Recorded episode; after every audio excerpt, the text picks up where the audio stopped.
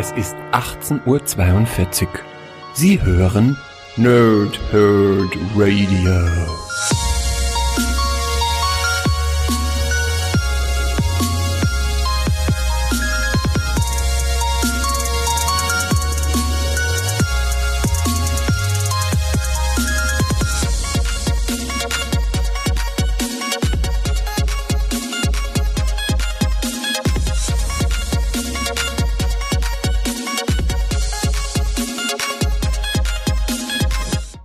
Lange Tage und angenehme Nächte. Mein Name ist Chris und ich spreche gerne in Mikrofone. Wie immer bei Abgestaubt mache ich das allerdings nicht alleine, sondern mit dem Bombeo de Carassones, dem Obomben von Harten S to the N Sven.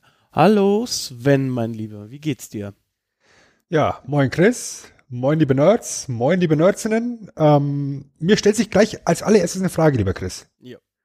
Sprichst du denn nur gerne in Mikrofone oder sprichst du generell gerne? Ich spreche generell gerne. Du bist natürlich sehr findig, ja. Ich habe mein, meine erste Zeile ein bisschen abgeändert. Ja, ja, ich habe dich durchschaut. Ja. Du, du Schlingel. Und dann gleich noch hier Fremdsprachen mit einbauen. Ja, weißt du denn welche? Ich würde sagen, das eine ist Spanisch und das andere müsste Holländisch sein. Das ist richtig. Und beides ist Pumper der Herzen. Das habe ich mir fast schon gedacht. Ist, ist hervorragend. Kleiner, kleiner Fun Fact, ähm, ich arbeite ja sehr viel mit Fremdsprachen beruflich und deswegen sind mir eben auch gerade eben die Worte Pumpe und Herz äh, in dem Bereich, in dem ich arbeite, re relativ geläufig. verstehe, verstehe, verstehe, ja. Ja, ich wollte ich wollte dich einfach mal nicht nur Pumper der Herzen nennen, sondern vielleicht auch mal oh, Pumpen von Harten. Das ist einfach, hört sich super an. Von Harten ist natürlich immer geil. Ja. Von, von Harten ist immer gut. äh, bevor wir noch viel mehr im Niveau abrutschen, muss ich jetzt äh, leider noch gleich am Anfang eine kleine Cruise-Runde starten. Ich bin nämlich heute schon ähm, in der Mittagspause tatsächlich darauf angesprochen worden, denn ähm, es hört uns nicht nur meine Mutter, sondern es hören uns plötzlich auch ein oder zwei Arbeitskollegen und die möchte ich natürlich gerne grüßen. Das wäre einmal die Frau Bottke. Ich soll Ihnen was ausrichten, Frau Bottke. Und zwar von äh, dem Roland soll ich sagen, Martin mit den starken Oberarmen. Was das zu bedeuten hat, weiß ich allerdings nicht. Allerdings hört sich's, hört sich's gut an. Ne? Martin mit den starken Oberarmen ist halt, ja gut, er hat keine Oberarme wie du, Sven, aber wird halt schon ein bisschen was dran sein, vermutlich. Das ist halt entweder jetzt irgendein Insider-Gag, den wir nicht kennen, oder irgendwo fliegt gerade ein Krankenhaus in die Luft, weil du gerade das, das, das Kennwort gesagt hast. Das könnte auch sein. Ich vermute, es ist eigentlich eine Mischung aus beiden. Gut, kann ich, kann ich leben damit. Und einen zweiten Gruß habe ich auch noch, der ist ein bisschen allgemeiner. Ähm, mein Marketing-Team hat mir aufgetragen, ich soll sie grüßen. Ähm, hallo, liebes Marketing. Ich hoffe, ihr hört es und ich hoffe, ich bekomme jetzt eine Gehaltserhöhung, ähm, weil ich Marketing erwähnt habe.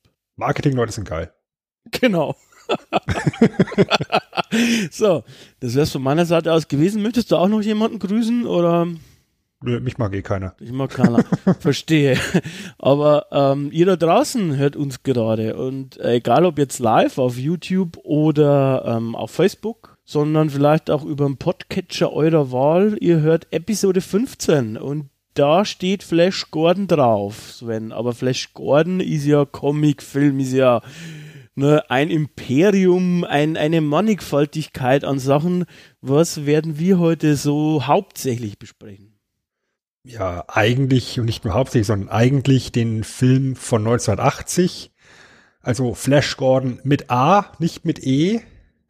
ähm, besser ist es. Wobei vielleicht, wenn das hier gut ankommt, könnten wir mal in einem Follow-up vielleicht auch mal über Flash Gordon reden. Okay. Gefällt mir. Aber Stand jetzt bleiben wir erstmal hier bei Flash. Ah, genau. dem Savior of the Universe. Ähm, ja, im Endeffekt ganz, ganz einfacher Aufhänger. Vor ein paar Wochen waren ja die Oscar-Verleihungen. Da hat der Film Bohemian Rhapsody echt gut abgeräumt, hat dazu geführt im letzten Jahr, dass Queen auf einmal wieder in aller Munde war. Auch bei Leuten, die jetzt halt gerade in dem Alter sind, in dem ich vor gefühlt 400 Jahren zu Queen gekommen bin. Und das finde ich halt super geil. Queen ist halt echt zeitlos. Das merkst du halt in dem Moment, dass eben die Musik, das Vermächtnis von Freddie Mercury halt auch im Jahr 2019 und zwar im Jahr 2018 wunderbar funktioniert, funktioniert hat und wahrscheinlich auch auf ewig funktionieren wird. Ja, und Queen hat halt nicht nur geile Musik gemacht, sondern eben auch Film-Soundtracks in ihrer, in ihrer Diskografie drin, nämlich äh, zwei sehr populäre und bekannte Filme. Der eine ist Highlander und der andere ist eben hier Flash Gordon. Und ähm, zweiter Aufhänger, ich meine, ist, ist mir vorhin eingefallen, so ganz spontan. Wir haben jetzt vor einer Woche oder so Kinostart gehabt von Captain Marvel. Wir stehen einen guten Monat vom Kinostart von Avengers. Da haben wir halt hier auch schon wieder eine, eine Comic-Verfilmung, eine, eine der, der frühen aus den 80er Jahren. Ja. Und, ja. Manche äh, Jugendlichen, na, immer die böse Jugend da draußen, äh, die denken halt, Comic-Verfilmungen ist eine neue Sache, ist halt nicht so, ne? Ich meine, Comic-Verfilmung gibt's halt auch schon ewig, ja. Also, genau. wie gesagt, Flash Gordon ist eine Figur aus den 30er Jahren. Es hat dann auch schon relativ zeitnah Verfilmungen gegeben. Ich, ähm, die sind dann halt auch sehr propagandamäßig angehaucht. Äh, klar, 40er Jahre. Aber ja, ist halt ein, ein beliebtes Motiv, das Ganze auf die große Leinwand zu bringen, das Ganze mit ein bisschen Bombast zu unterlegen. Und dann gucken wir einfach mal, was jetzt hier in den 1980er Jahren produziert worden ist. Ähm, in einer Zeit, in der Sci-Fi sehr populär war, möchte man sagen. Ja, und ähm, genau, ich würde sagen, wir stürzen uns jetzt einfach gleich äh, in den Film hinein. Im Prinzip geht's geht's darum, und das ist eigentlich auch gleich die erste Einstellung des Films, dass wohl irgendein Außerirdischer, dann weiß man am Anfang noch nicht, dass es dann der Imperator Ming ist, äh, die Erde entdeckt und für sich als neues Spielzeug entdeckt. Also er hat da so ein Fadenkreuz auf die Erde gerichtet und hat dann da so lustige Knöpfe vor sich wie Erdbeben und allerlei anderer Katastrophen. Und da spielt er jetzt ein bisschen mit der Erde. Ja, und das ist dann auf seinem Bildschirm, wie halt dann Häuser einstürzen und Katastrophen eben über, über die Welt hereinbrechen. Ne? Also. Ja. Scheint ein sympathischer junger Mann zu sein. Genau. Ähm, er unterhält sich ja da mit seinem, mit seinem Befehlshaber oder vom Chef von seinem Geheimdienst, äh, General Klytos, der das im Englischen so wunderbar ausspricht, irgendwie so, die Bewohner nennen den Planeten Earth. So richtig, so richtig, bläh. so, weißt du, die, die komplette Abneigung und, und der komplette Ekel vor diesem Planeten Earth. Äh, hast, Stimme. Hast du den auf Englisch geguckt? Also ich habe nämlich mit der deutschen Synchro geguckt, kann ich sagen. Ich habe den sowohl auf Englisch als auch auf Deutsch schon gesehen. Oh, der feine Herr. Der feine Herr. Um mal auf diesen General Clutus kurz einzugehen, das ist halt ein, ein, Typ, der den ganzen Film über eben diese, diese Metallmaske im Gesicht hat, ne? Mhm. Und umso mehr muss er halt mit der Stimme arbeiten.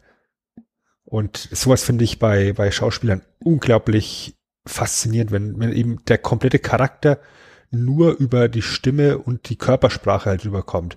Ähm, Paradebeispiel ist für mich eins, eins meiner absoluten Lieblingshorrorfilme aus den 30er Jahren, der The Invisible Man. Mhm. Ja. Wo der, wo der Hauptdarsteller im Endeffekt nur zwei Sekunden am Schluss zu sehen ist. Ja. Und ansonsten ist er halt die ganze Zeit unsichtbar und arbeitet halt komplett nur mit seiner Stimme. Das ist einfach so faszinierend. Und äh, den habe ich vor, vor vielen, vielen Jahren gesehen und seitdem habe ich eben so, so ein Fable für, für Voice Acting eben in Filmen.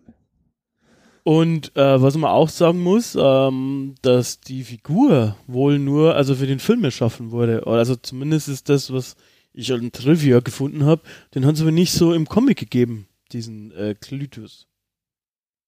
Ich habe ihn auch nicht auf dem Radar im Comic. Also ich habe die, die Figur des Flash Gordon kennengelernt, bevor ich den Film gesehen habe, nämlich im, im Rahmen von, von äh, diversen Zeichentrick-Adaptionen. Ah, ich auch. Defenders of the Earth. Oh ja, da habe ich die DVD. Defenders. Defenders of the Earth. Wunder, wunderbar.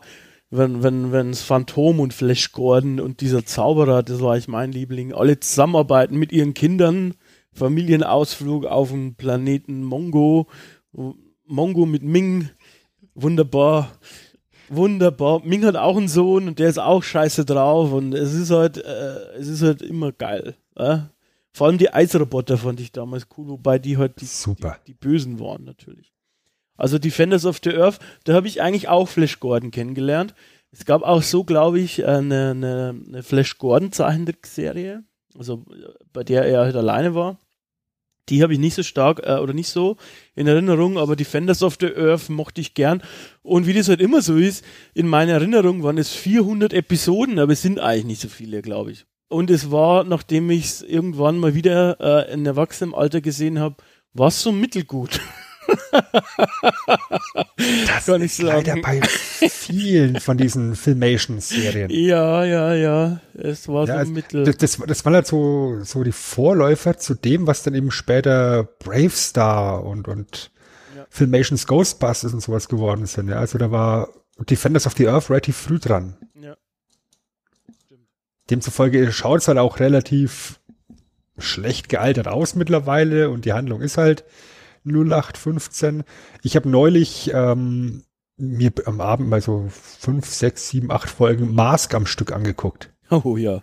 Wo mir auch gedacht habe, ist auch geil, weißt du, ich habe so aus, aus dem Gedächtnis raus waren es so viele Autos und, und äh, Charaktere und dann ist es doch immer in, in, in, jeden, in jeder Folge kommen wie so, äh, zeig mir die Selektion der Helden, die jetzt am besten geeignet sind für diese Mission. Das sind immer die gleichen vier oder so.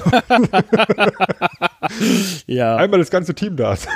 ja, man muss immer die gleichen Assets verwenden, wird man heute sagen, ne? Aber damals musste man ja trotzdem nochmal zeichnen. Also von daher. Ja, was soll man auch sonst machen, wenn es keine anderen Spielzeugfiguren ge gegeben hat als Vorlage? Eben.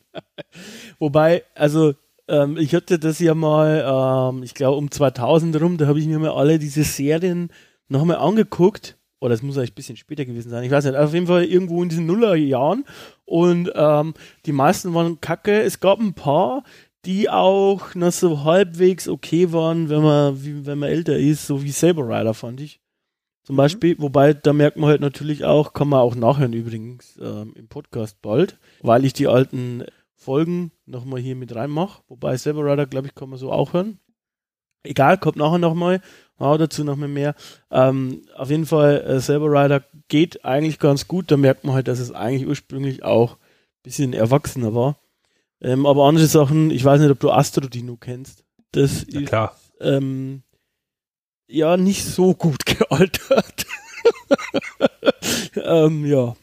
Nee. Ich glaube, Matze wird mir jetzt einen Schädel abreißen, aber ich, ich äh, finde auch mittlerweile die Thundercats sehr, sehr schlimm. Ja, das habe ich auch geguckt. Es ist, Sorry, ähm, Matze. da muss ich auch zustimmen. Es ist, äh, oh. also du, was ich mir halt immer gedacht habe, äh, irgendwer schreibt das mal auf, also diese Handlung auf, es steht mal auf schwarz-weiß auf dem Papier, ne? Und dann, der Typ muss fertig gewesen sein mit der Welt. Also, wenn man das dann wirklich einreicht und weitergibt, keine Ahnung, da muss man sagen, wow, äh, du hast sicher gute Sachen in deinem Leben gemacht, viel getrunken oder so. Es ist äh, tatsächlich ein bisschen Hanebüchen. Apropos Hanebüchen, wir sind ein bisschen abge ähm, abgekommen vom eigentlichen Pfad, weil wir waren eigentlich ganz am Anfang noch von der Story bei ähm, Film, also beim Flash Gordon Film. Ja, ja. Ja, wir schalten halt dann zu, nach dem brillanten Intro gespielt von Queen. Ich meine, jeder kennt das Lied, denke ich. Ne? Also brauchen wir gar nicht groß drüber reden. Äh, über den Soundtrack kommen wir dann nachher, glaube ich, noch mal genug ins Schwärmen. Wir, wir, wir, wir schalten auf die Erde, wo Flash Gordon uns vorgestellt wird. Ein großer, blonder Hühne. American Football Spieler. Yeah. Das ist dann eben so eine, Film, eine Filmanpassung im, im Comic-Original ist ja ein Polo-Spieler. ja, habe ich mir auch gedacht. Ist- er ist- Polo, äh, what das- the fuck. Polo. Who cares about Polo, ne? Eben. Er ist ein Footballspieler. Und das ist auch, das ist auch wichtig für einen Film.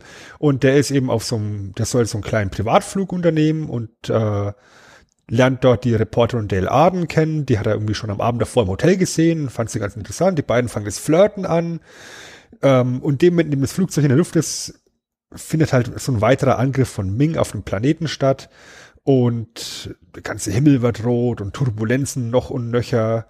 Und natürlich hängt Dale dann auch sofort in seinen Armen so, du musst mich beschützen. Er so, ja, ja, ich rette dich vor allem. Ich bin hier der große, geile Footballheld. Ne? Zack, zack, groß, blond. Nicht, nicht blauäugig, weil Kontaktlinsen hat Sam Jones nicht vertragen. Ja, und es kommt, wie es kommen muss. Das Flugzeug stürzt halt ab.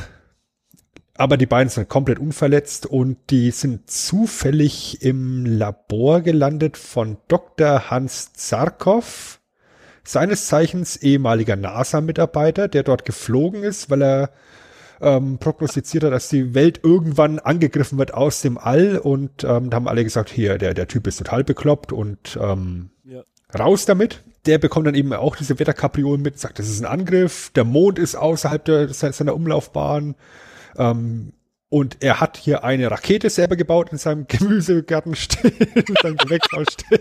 Ja, mega gut.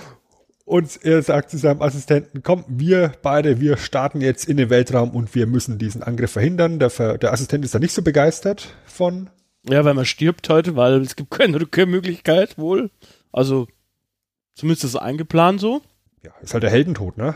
Eben. Und da kommt es halt dann, dann ganz passend, dass eben Flash und Dale im Garten landen. Dann nimmt er die beiden eben als, als Geisel im Endeffekt, weil er braucht jemanden, um wie war es, das rote Pedal zu betätigen, damit sie nicht ja. von den, von den also, G-Kräften auseinandergerissen Er hätte doch auch auf diesen Platz setzen können. Also da geht es irgendwie darum, dieses rote Pedal macht die Türen zu oder so ähnlich, weiß der Geier. Und das ist halt gegenüber von dem Platz, wo eigentlich dieser der Hans Zarkov sitzt und der betätigt halt da so ein, so ein, muss so einen Knopf machen und eigentlich hätte auch das Pedal, er hat doch diese Rakete selber gebaut, oder? Also hätte er doch das Pedal auch an seinem Platz machen können. Ich glaube ja, er wollte nicht alleine fliegen. Das ist der eigentliche Grund. Er hatte keinen Bock darauf, alleine zu fliegen. Und deswegen ähm, hat er die alle entführt. Fun Fact, wie er die entführt hat, ist nämlich auch großartig. Ähm, die beiden stürzen ab mit dem Flugzeug. Äh, die, Pilo die Piloten verschwinden übrigens einfach, lösen sich in Luft auf. Und ähm, ja, sie sind abgestürzt. Die beiden sind natürlich ein bisschen durcheinander. Ähm, Flash hat selbst ein paar von seinen Shofi-Sprüchen äh, verschluckt. Und äh, sie stehen halt da in diesem Gewächshaus drin und der Hans Zarkov grinst sie schon, der Schauspieler ist übrigens geil, der grinst sie schon so ein bisschen ähm, zwielichtig an, so. Ähm, und dann fragt er sie, ah, Sie sind ja so abgestürzt, Sie möchten sicherlich telefonieren. Dann sagen die so, ja, das möchte ich. Dann sagt er, da geht's lang und deutet auf die Rakete. Die Telefon ist in dieser Rakete. die Obius wie Rakete. Also die sieht einfach aus wie eine Rakete. Die ist nicht versteckt oder so. Und die beiden gehen halt rein und stehen am Anfang so drin, also so wird so umgeschnitten, stehen so drin und so, ah, ich weiß jetzt nicht, wo ist hier das Telefon? das ist mega gut. Und dann steht halt der Hans hinter ihnen mit so einer, mit so einem Revolver Knarre, oder so. Ja. Ah, das ist mega geil. Also. Was ich ganz geil finde, eben, was auch ganz wichtig ist für die, für die Handlung am Schluss, ähm, wie gesagt, die Piloten, die verschwinden ja, die lösen sich ja in Luft auf. Ähm, sind wahrscheinlich eben durch, durch, durch die Fenster rausgesogen worden, wie auch immer. Und natürlich hat Flash Gordon Flugstunden gehabt, aber landen hat er noch nicht gelernt. Also gibt's halt die Crash Landing, da kommen wir am, am Schluss dann auch nochmal dazu.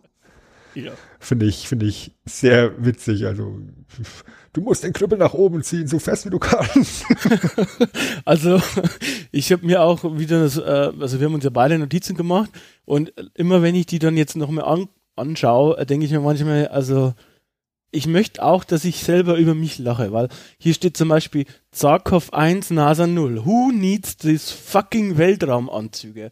Weil, also die, die hocken ja alle auch in dieser Rakete dann drin und fliegen in den Weltall. Ja, aber, aber sie müssen sich anschnallen. ja, aber sie brauchen keine Weltraumanzüge. Nee, nee, aber anschnallen. das mit, da ist innen drin, ist mega gut, ähm, äh, wahrscheinlich ist da schon Luft drin und so, wie in einer, wie in einer Station. Und äh, er, also ich glaube auch, ich habe auch aufgeschrieben, Zarkov 1, Elon Musk 0, ähm, weil er hat einfach selbst eine, eine geile Rakete gebaut und dieser lame Typ von Tesla hat einfach eine ganze Firma gegründet, um Raketen zu bauen. Wer braucht das? Hans Zarkov braucht das nicht. Hans Zarkov braucht das nicht. Hans Zarkov hatte recht. Auf jeden Fall hat er recht. Ja, dann sind die drei, ja, die, die, die Rakete startet halt, die drei fliegen in den Weltraum, werden alle bewusstlos. Es wird nicht ganz klar, wie lang sie bewusstlos sind, also wie lang der Flug geht, ne? Ja, ist nicht klar, ja. Aber die drei landen dann halt oder fliegen durch so ein Wurmloch und landen dann, wie es der Zufall möchte, in der Galaxie von Ming, dem Imperator. Und ähm, ja, crashlanden dann auf dem Heimatplaneten Mongo. Und natürlich ohne Blessuren, weil Superrakete. Sie sind auch alle drei aus Stahl, vielleicht. Und sie sind, sie sind natürlich auch so überzeugt von, von dieser Rakete und den ganzen wissenschaftlichen Elementen, die da drin stecken. Weißt du, die Crashlanden werden wieder wach. Wir haben es überlebt, wir haben es überlebt. Luke auf, natürlich raus direkt hier mal so ohne Schutzanzüge, weißt du nicht, Strahlung, Sauerstoff. Das habe ich mir auch gedacht. Sie haben eigentlich ganz schön schon. Glück, dass die, die, Atmosphäre ist einfach für Menschen. Ne? Das, ist, das ist glücklich, glücklich gelaufen, die ganze Sache. Werden auch direkt hier begrüßt vom Empfangskomitee von Ming, der die drei direkt mal, ja, sag mal, gefangen nimmt, ne? Ja. Und vorführt in seinem kaiserlichen Palast. Und dann kommen wir eben zum ersten Mal in die Hauptstadt Mon Mingo City? Mongo City? Min ja. Mingo City, ne? Ich glaube Mingo City, ja. Ja, der Planet heißt Mongo, die Hauptstadt heißt Mingo und der Typ heißt Ming. Ja, er war nicht sehr kreativ, auf jeden Fall, bei der Benamung seiner, seiner Sachen.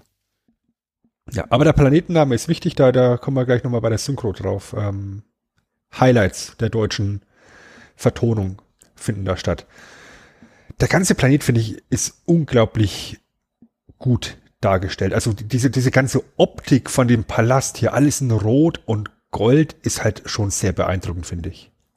Ja. Und auch die, die, die ganzen Soldaten, die Uniform, alles in Rot und Gold. Ähm, wo, wo Zarkov dann auch gleich meint, ja, also wir sind hier ganz offensichtlich in einem Polizeistaat und das ist gut, weil in einem Pol Polizeistaat sind die Leute immer unzufrieden und wollen wahrscheinlich revoltieren und dann helfen die uns sowieso, ne? Also. Und ich habe meine Knarre noch dabei. Genau. Und die werden halt von so einem Roboter quasi ähm, in, ja, sie wissen eigentlich gar nicht genau wohin, aber ähm, zum Imperator oder im, ähm, Imperator, ne, das deutsche, deutsche Wort, wie haben die denn Deutsch genannt? Imperator, ja. Zum, Imperator Ming, ja. Zum Imperator Ming ähm, geführt und naja, die sind halt schon technologisch überlegen und so und der Roboter oder diese Flugdrohne äh, scannt halt natürlich auch ähm, die Leute und hat dann bemerkt, dass hier der Hans eine Waffe dabei hat und hat die ihm dann aus der Tasche gebeamt. Also nichts war es mit seinem Plan. Wobei ich mir auch denke, er ist mega genial, er kann geile Raketen bauen, er beweist, dass Außerirdische am Werk sind. Er, er, er, findet den Weg zu dem Planeten, aber sein Plan ist, dahin zu fliegen mit einer Pistole. What the Amerikanische Handwerkskunst? okay, gut. ja. Ne? Also, okay. Alte amerikanische Weisheit. Erst schießen, dann fragen. Genau.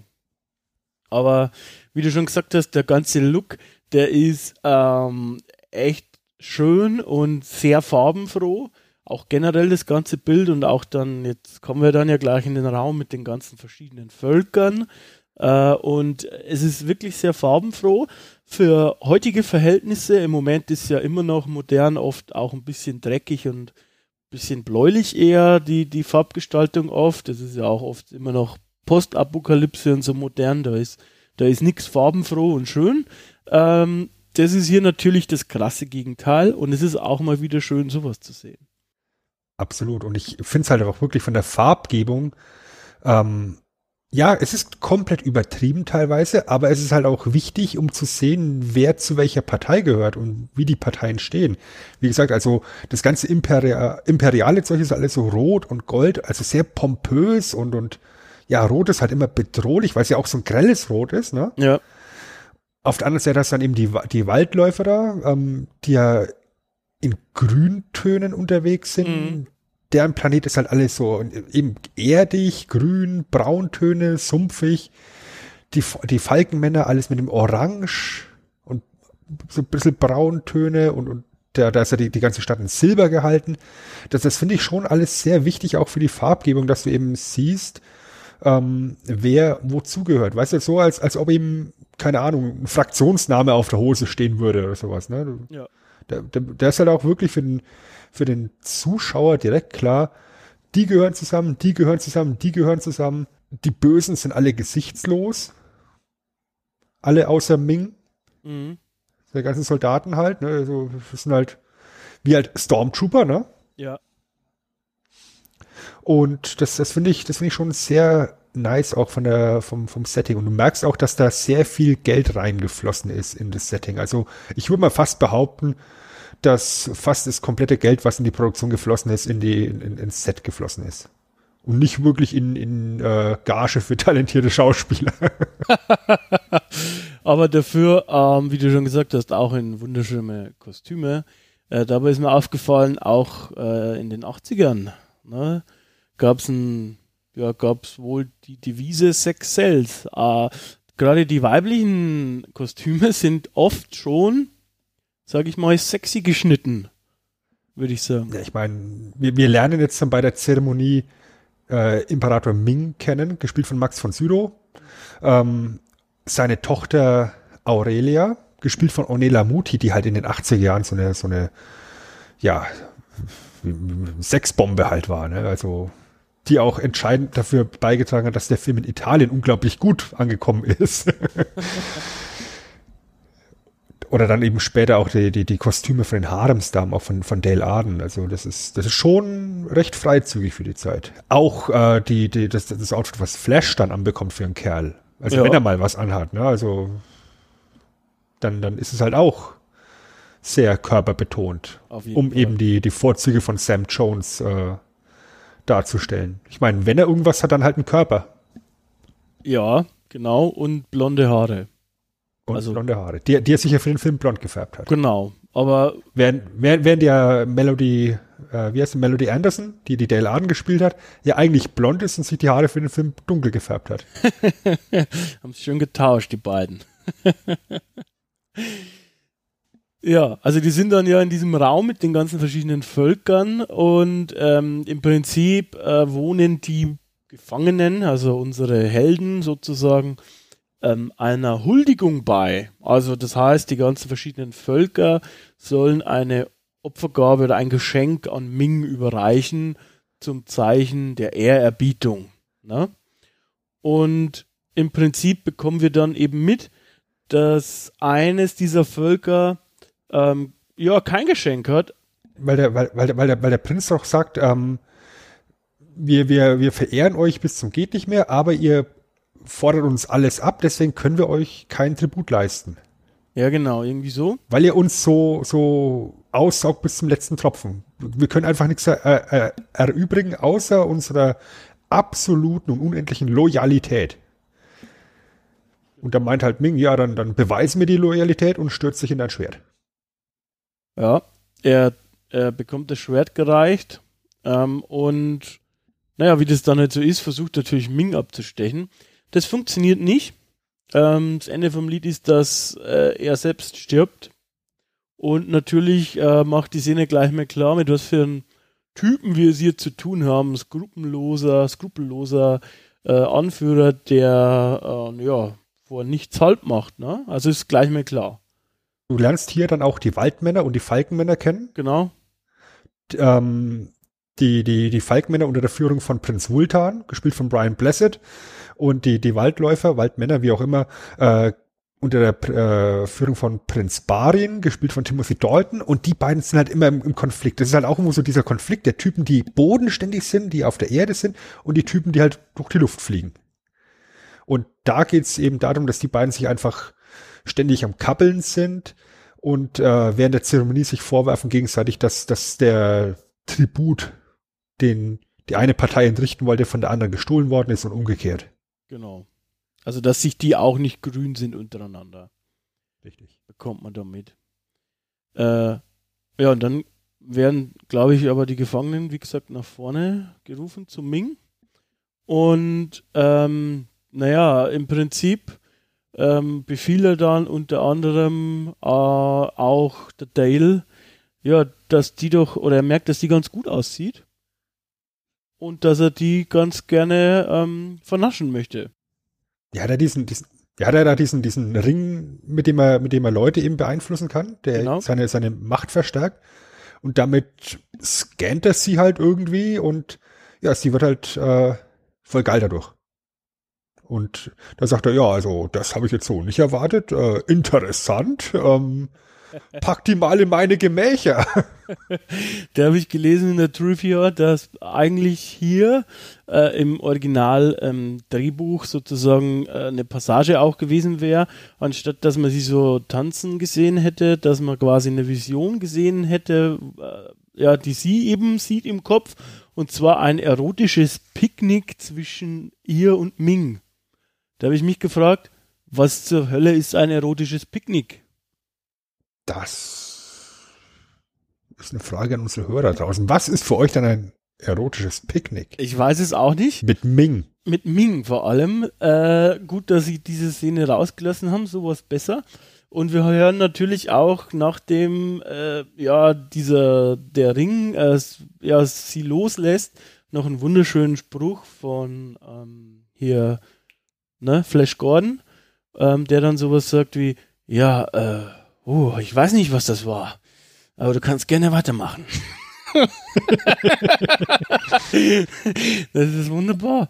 Ne? Ja, ja, ja. Und dann kommt es dann zur, zur ersten großen Kampfszene in dem Film, ähm, weil Flash dann eben sagt, hey, du kannst vergessen, dass die in deine Gemächer mitgeht, die kommt nämlich in meine Gemächer. ja. ja. Will, will sie jetzt nicht, nicht, nicht bieten lassen.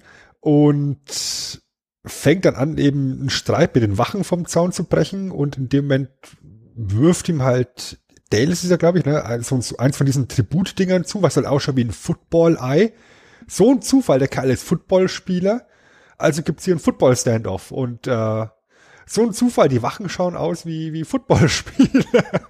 und da, da finde ich einfach die, die Synchronisation und auch die, die, die, generell die, äh, das Voice Acting wieder so, so witzig, so, weißt du, er, er haut halt dann die ganzen Wachen um und ähm, Ming stellt dann Kytos zur Rede, was ist, was hat der Trainer mit denen im Training veranstaltet und warum sind die so schlecht, unsere Mannschaft? also natürlich, äh, internationalen Konflikt, intergalaktischen Konflikt sogar, äh, ist American Football die Lösung der Wahl. Ja, wobei natürlich unrealistisch dargestellt, muss ich mal sagen. Na, er sagt, er spielt Defense und dann macht er hier in Running Back Manier, haut er alle um. War schlecht, schlecht, schlecht. Ne, Quatsch. Ist eigentlich eine, eine sehr, also die Szene fand ich gut, fand ich sehr unterhaltsam. Ähm, sie hauen halt alles, also was heißt alles, ja, die Gegner irgendwie rennt er um, dann schmeißt das immer wieder an, dann passt er hin und her, bis er dann am Ende zum guten Herrn Zarkov passt. Und der ist halt leider Wissenschaftler. Und wie wir wissen, vor allem auch aus 80s-Filmen, aber auch aus ähm, vielen anderen äh, Verfilmungen, wir Nerds ja, sind halt sportlich so mittelbegabt. Ja? Und er versaut und dann werden die drei halt gefangen genommen. Was ganz wichtig ist noch, ist, dass du siehst, dass eben Vultan sich auch immer so ein kleines bisschen dezent einmischt in den Kampf und immer so mit seiner Keule irgendwie noch Wachen ausschaltet. Genau, also, und zack, Fu äh, Fuß stellt, also ein Bein stellt quasi. Genau. Also da merkst du schon, der ist nicht ganz so auf, auf Minks Seite. Ja. ja, also das ist, das ist da, da schon gut platziert. Auch, auch muss man an der, an der Stelle einfach wieder den Soundtrack von Queen in der Situation einfach loben. Ja, die ganze Situation endet damit. Dale ab in die Gemächer, Zarkov ab zum Hirnlöschen, zur Gehirnwäsche ja. und äh, Flash Gordon soll öffentlich hingerichtet werden. Und das findet die Tochter von Ming nicht ganz so geil, weil sie findet Flash dafür umso geiler. Und möchte ihn ganz gerne haben, so als äh, Betthupferl. Und ähm, sie kann auch im Endeffekt dann den Arzt überzeugen, dass der ähm, vor der Hinrichtung eben über eine Spritze dazu, dafür sorgt, dass Flash Gordon eben das Ding überlebt. Ähm, die Vergasung, die öffentliche. Ähm, sie befreiten dann aus dem, aus dem, ja, aus dem Totenbett im Endeffekt, aus dem ja, die, die haben ihn ja im Endeffekt in so eine, in so eine Totenkammer runter. Im Endeffekt, ja genau. So Sarg, ja, Gruft, ja. Mit so einem riesen Grabstein, wo natürlich im Flash Gordon Font Flash Gordon draufsteht. Also muss man echt sagen, Ming hat er schon sich nicht lumpen lassen, Ja, vor allem für Um den- so einen Gefangenen. Ne? um seinen Gefangenen, den er gerade fünf Minuten kennt, hier einen ordentlichen Grabstein zu besorgen. Also Und er kennt auch alles. Geiler er kennt Typ. den Nachnamen, Vornamen. Es ist einfach ne, super gut. Vorher, Ja, weil, weil Flash ja auch das, den, den Schriftzug auf dem T-Shirt stehen hat. ja genau, weil er selbst hat auch seinen Namen auf dem T-Shirt. What the, okay. Aber äh, vorher noch, bevor er hingerichtet wird, gibt es noch eine Szene, ähm, an der er quasi also im Kerker ist.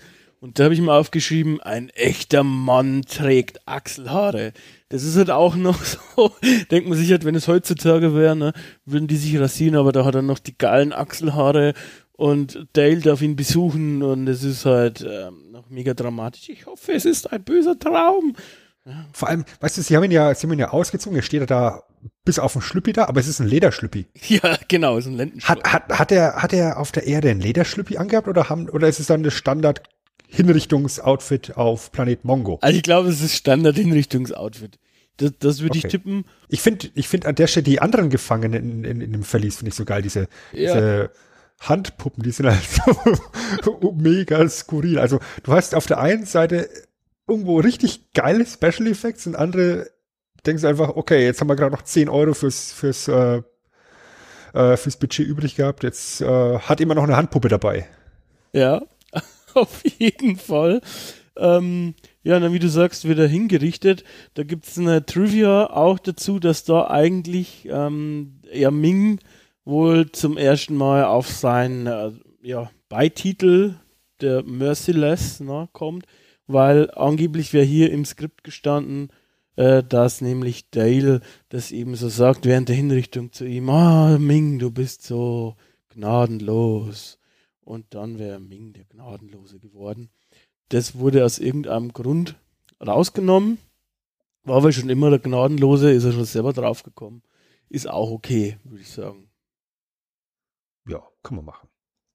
Dann, wie du schon sagst, sind sie eben halt in diesem äh, Gru in dieser Gruft und da wird äh, nochmal äh, klar gemacht, dass die Tochter, die lässt halt nix anbrennen, ne, diese Prinzessin. Die hat was mit dem Arzt, die hat was mit, weiß ich nicht, wie viel verschiedenen Männern. Ne? Also ich glaube, es wurde ja vorher auch schon gezeigt, dass sie was mit Timothy Dalton hat. Ähm, sie, also ja, sie hat auch einen eigenen Mond, äh, auf dem sie quasi diese Ihr Treffen. Lustmond. diese Treffen vollzieht, genau, ein wunderschöner Lustmond. Und jetzt hat sie halt auch ähm, Flash. Na? Ja, so zumindest ihr Plan. Und ähm, Genau. Dann holt sie ihn halt raus und will ihn eben aus der, aus der Stadt schmuggeln. Auf dem Weg bekommen sie noch mit, wie, wie, wie Zarkov eben ähm, bei der Gehirnwäsche ist. Mhm. Sein Hirn soll ja komplett gelöscht und neu befüllt werden. Spoiler funktioniert nicht ganz, weil er alles Mögliche rezitiert, ja, von Beatles-Songs über alles Mögliche. ja, Also Einsteins Theorien und das bewahrt ihn davor, dass sein, dass sein Hirn gelöscht wird. Das habe ich aber nicht so ganz verstanden. Heißt es jetzt, er hat den Beatles-Song vergessen? Nein, er hat nichts vergessen, weil er sich mit dem Rezitieren geschützt hat. Er hat eine, eine Firewall aufgebaut quasi. Ah, er ist der Firewire-Typ. Verstehe. Er hat eine Firewall aufgebaut. Das ist wunderschön. Wunderschön. Ja, also weiß Bescheid. Wenn, wenn die Aliens kommen und dein Hirn löschen wollen, einfach hier Texte runterreißen im Hirn. Verstehe. Hier an der Stelle wird auch klar, dass die Damen auf dem Planeten äh, Mongo machen können, was sie möchten, beziehungsweise sie, wär, sie sind zwar, wie das halt so ist in so alten Filmen, eigentlich nominell eher die Untergebenen, aber sie machen trotzdem, was sie wollen, weil hier die, die rechte Hand von Klitus ähm, hat eigentlich die Anweisung, sie soll ihn auf Level 3 programmieren oder so ähnlich. Und äh, sie befiehlt dann aber wiederum, nee, wir machen Level 6. Ich habe keine Ahnung, ähm, was es dann am Ende für Auswirkungen gehabt hätte. Ich glaube, es soll uns nur klar machen, dass die beiden sich auch nicht so ganz grün sind untereinander. Das ist halt der interne Machtkampf. Und ich denke, weißt du, weil, weil Clutus halt meint, wir wissen gar nicht, ob sein läppisches Hirn mehr als Stufe 3 verträgt. Und die ist dann halt noch kälter und sagt, pff, wir machen Stufe 6 und wenn er dabei drauf geht, who cares? Hat sein läppisches Hirn halt nicht vertragen.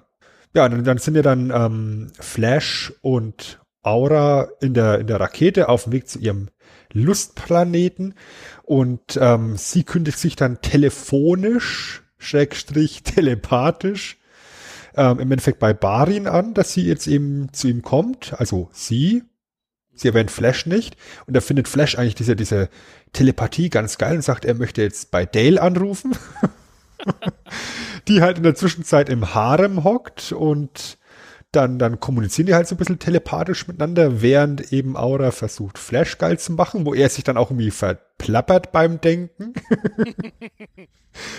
weißt du, wo, wo er, er, quatscht mit, mit Dale und sagt, oh, die macht mich so geil hier gerade.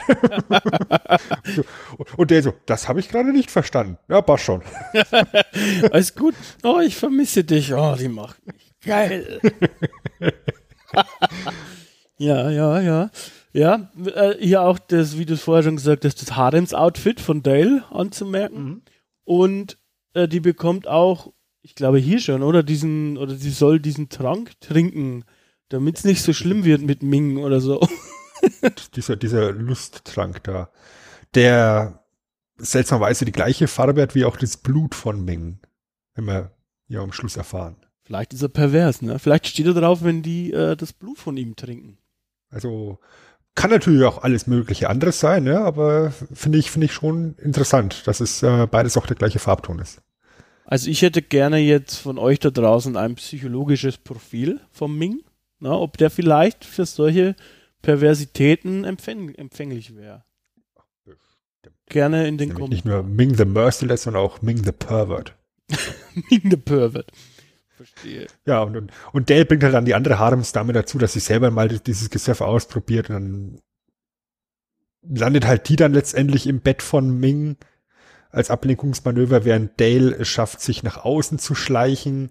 Ähm, noch ein paar von den, ich nenne es jetzt einfach mal Stormtroopern, ähm, zu verprügeln, abzustechen und ähm, auch zu erschießen, ja, schlägt noch ein schönes Rad dabei, geht stiften, bleibt stehen, muss natürlich erst die hochhackigen anziehen, weil auf, auf High Heels rennt man besser. Auf jeden Fall. Finde ich, finde ich, find ich super, weißt du, sie, sie, sie schleicht die ganze Zeit barfuß durch die Gegend und dann zieht sie die Schuhe an und rennt auf den High Heels schneller als vorher läuft natürlich dann Sarkov in die Hände, der eigentlich umprogrammiert sein sollte, aber der äh, lässt die Deckung auch sehr schnell fallen und sagt, hey, ich bin immer noch der Alte und ich führe euch jetzt da raus und das wird natürlich in diesem Polizeistaat, wo ja alles überwacht wird, auch sehr schnell gemerkt und ja, auf der Flucht werden sie ähm, aufgegriffen von Falkenmännern und in die Falkenstadt gebracht. Genau. Währenddessen eben halt Flash ähm, und ähm, Aura eben bei den Waldläufern, haben wir es genannt, bei den Waldmännern ankommt. Der Prinz hat ja, wie wir jetzt schon mehrfach erwähnt haben, so ein bisschen was am Laufen mit der Tochter von Ming. Und äh, wir, aber als er, das erste, was wir sehen im Prinzip, ist eigentlich, dass wir so ein Ritual beobachten, was ich auch mega seltsam fand. Anscheinend wird man so zum Mann bei den Waldmännern. Man muss seine Hand in so einen Baumstumpf stecken und wenn einem irgend so ein Waldmoloch äh, sticht und dabei tötet, ähm, dann wird man nicht zum Mann, weil man stirbt. Wenn nicht, wird man halt zum Mann. Ja, man, man stirbt nicht, man wird ja wahnsinnig. Und man muss ja dann praktisch Barin dran, dran äh, anbetteln, dass er jemanden erlöst. Ja, nee, ich, ich glaube beides. Aber also du wirst erst wahnsinnig und dann krepierst du und, und, und äh, ich glaube, so ist es tatsächlich. Und, und du kannst dann eben Barin anflehen, dass er dich eben, äh, dass er dir diesen Wahnsinn erspart, weil tot bist du sowieso in dem Moment, in dem du gestochen wirst. Und ich muss ganz ehrlich sagen, ich fand dieses Ritual damals als Kind, als ich den Film zum ersten Mal gesehen habe, mega gruselig.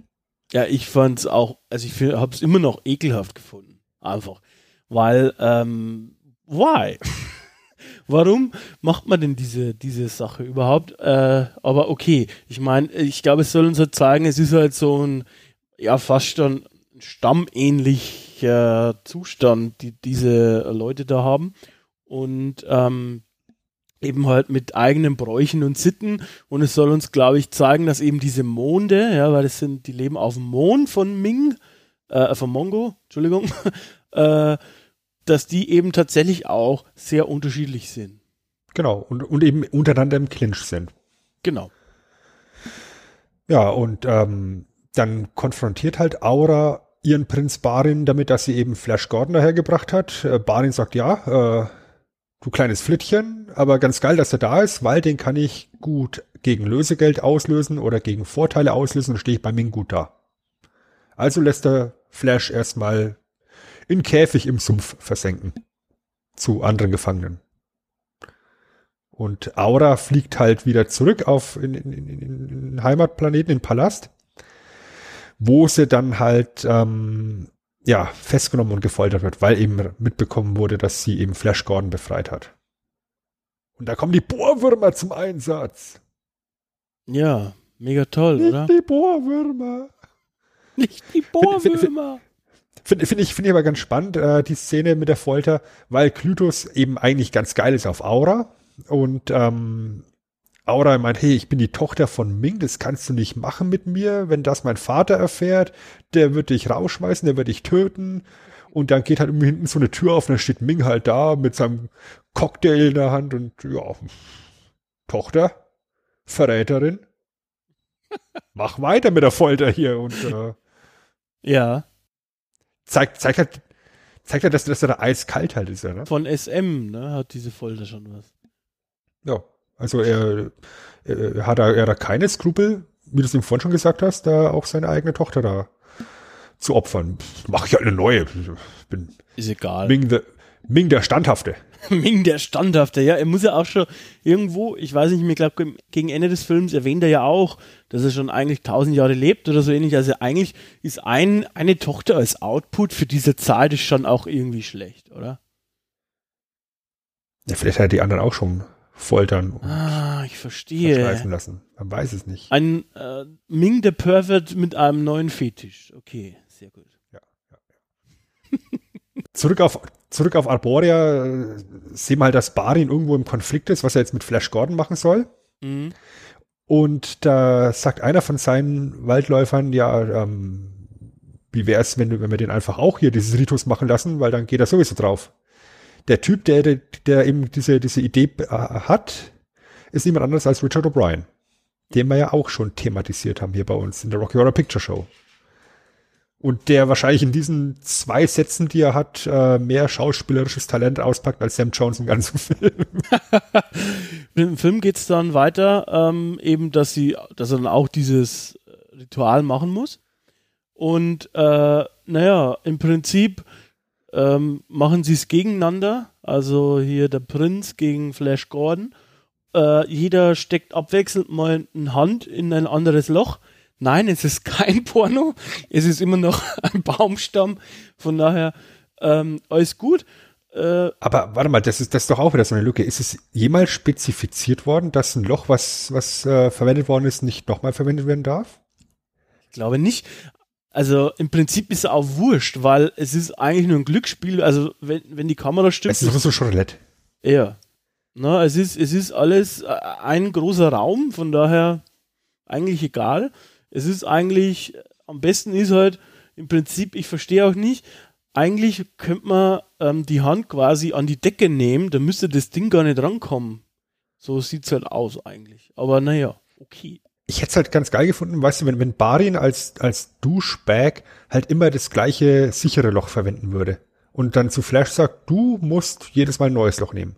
Ja, aber wir müssen ihn ja auch ein Stück weit sympathisch finden, weil er wird ja dann äh, noch der Verbündete, er darf jetzt nicht der komplette Douchebag und Idiot und keine, keine Ahnung was sein. Das heißt, er muss auch schon, er ist ja eigentlich ein bisschen blöd, aber brave. Ähm Von daher, das passt eigentlich dann schon, finde ich. Ja, aber er ist, er ist halt auch im, im absoluten Konflikt wegen, wegen der Eifersuchtsgeschichte um, um Aura. Also Aura ist ja geil auf Flash und Barin ist geil auf Aura. Flash ist geil auf Dale, Ming ist geil auf Dale, Dale ist äh, geil auf Flash. Also irgendwie eine ne große Hormonparty ist da, aber letztendlich ist halt zwischen Barin und, und Flash dieser Konflikt, weil Barin halt auf Flash eifersüchtig ist, weil Aura von Flash mehr will als von Barin. Ja. Gekränkter Männerstolz halt. Ja. Ähm, wie es halt immer so ist, ne?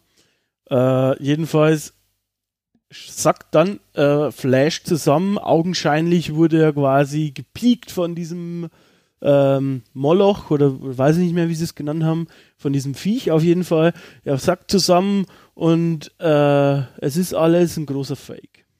Also er, er spielt das nur, er kann dadurch quasi den Prinz überwältigen und ist jetzt am Drücker.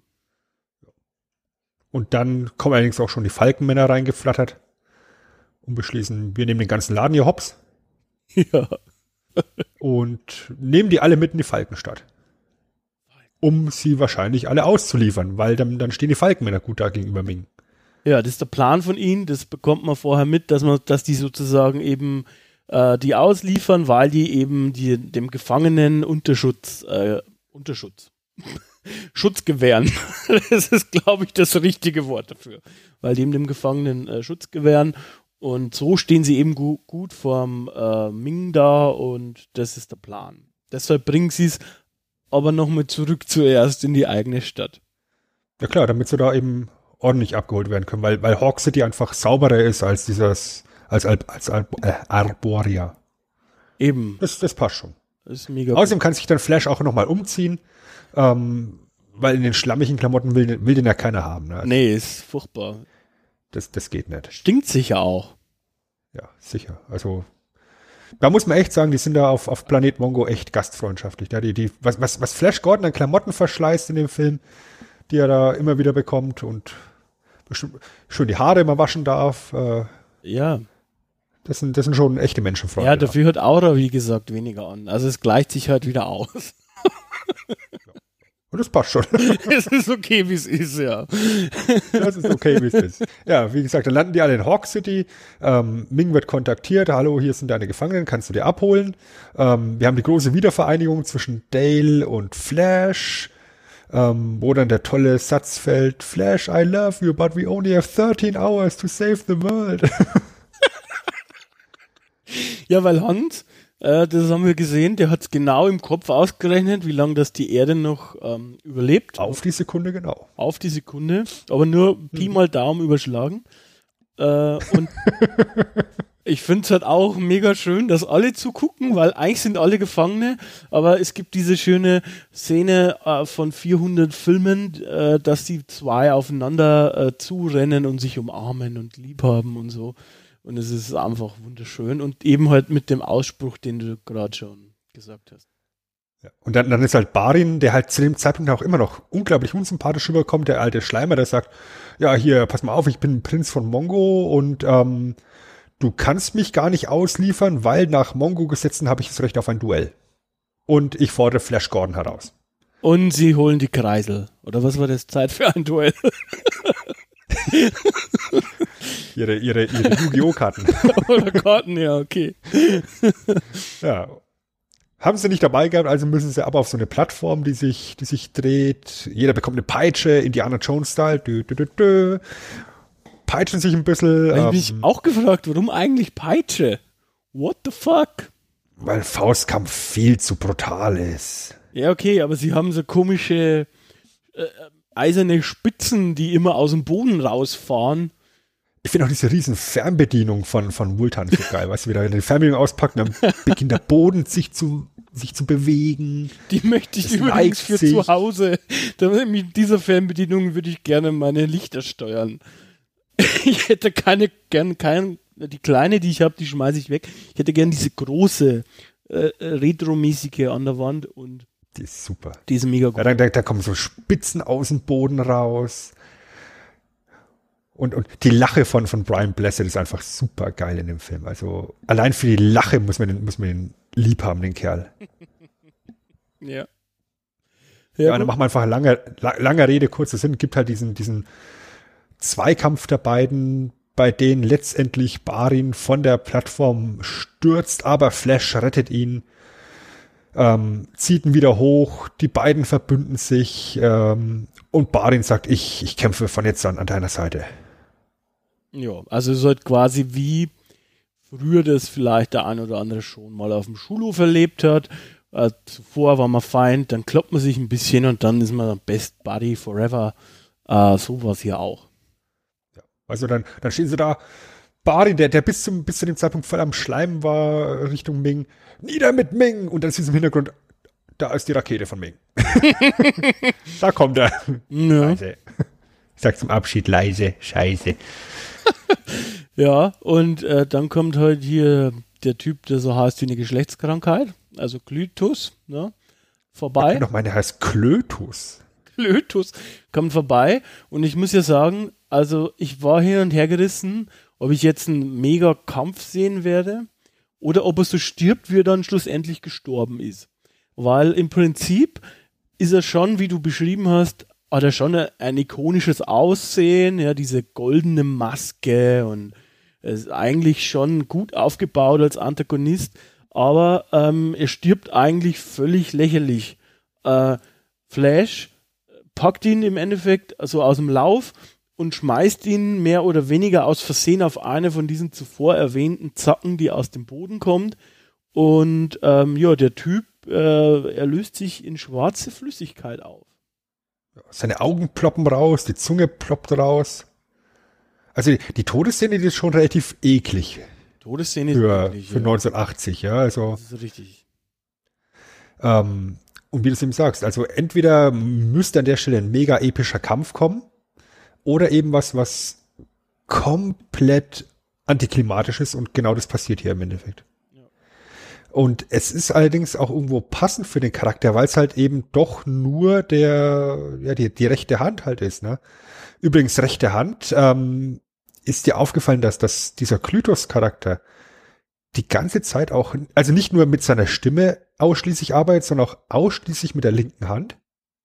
Also erst, äh, hier nochmal ein Nähkästchen, wir haben ja immer so ein Vorbereitungsdokument, äh, in dem wir beide unsere Anmerkungen und so weiter reinschreiben.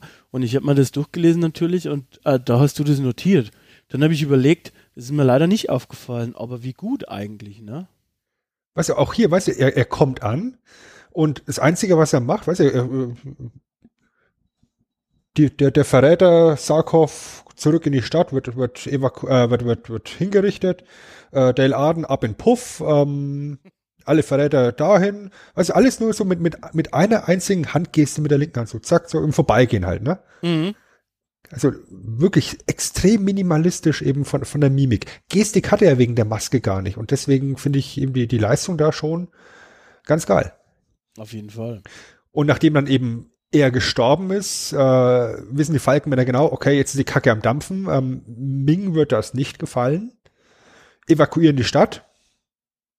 Ja. Und dann ist dann auch im Endeffekt schon Ming persönlich da und sagt, ja, er nimmt jetzt hier alle gefangen, außer Flash.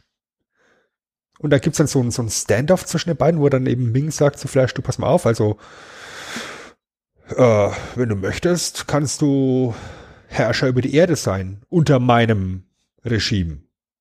Also müsste ich dann nur mir gegenüber verantworten. Äh, der Planet ist sowieso mittlerweile so kaputt, die Menschen sind leicht zu lenken mittlerweile. Also kannst du haben. Ähm, und Flash denkt halt nicht ansatzweise drüber nach, sagt, nö, kannst du vergessen. Also ist Ming dann halt der klassische Filmbösewicht, der sagt, gut, dann lasse ich meinen komplett hilflosen Gegenspieler da und ähm, kümmere mich nicht darum, dass er stirbt, sondern ich fliege jetzt mal zurück zu meiner Rakete und ich zerbomb die ganze Stadt. Er wird schon dabei sterben. ja. But Flash dies not. He, äh, er schnappt sich so eine Art Jetski, ähm, also so ein, ja, so ein Teil, schaut eben aus wie so eine Art Jetski und ähm, fliegt weg damit, ne? Und Das ist ein sogenanntes Raketoped. Entschuldigung, äh, ich bin Und ich find- nicht Flash ich find es- Gordon. Ich finde es halt super geil. Der Flash Gordon ist da gefühlt einen Tag auf, auf diesem Mongo-Planeten mit seinen Monden unterwegs, ne?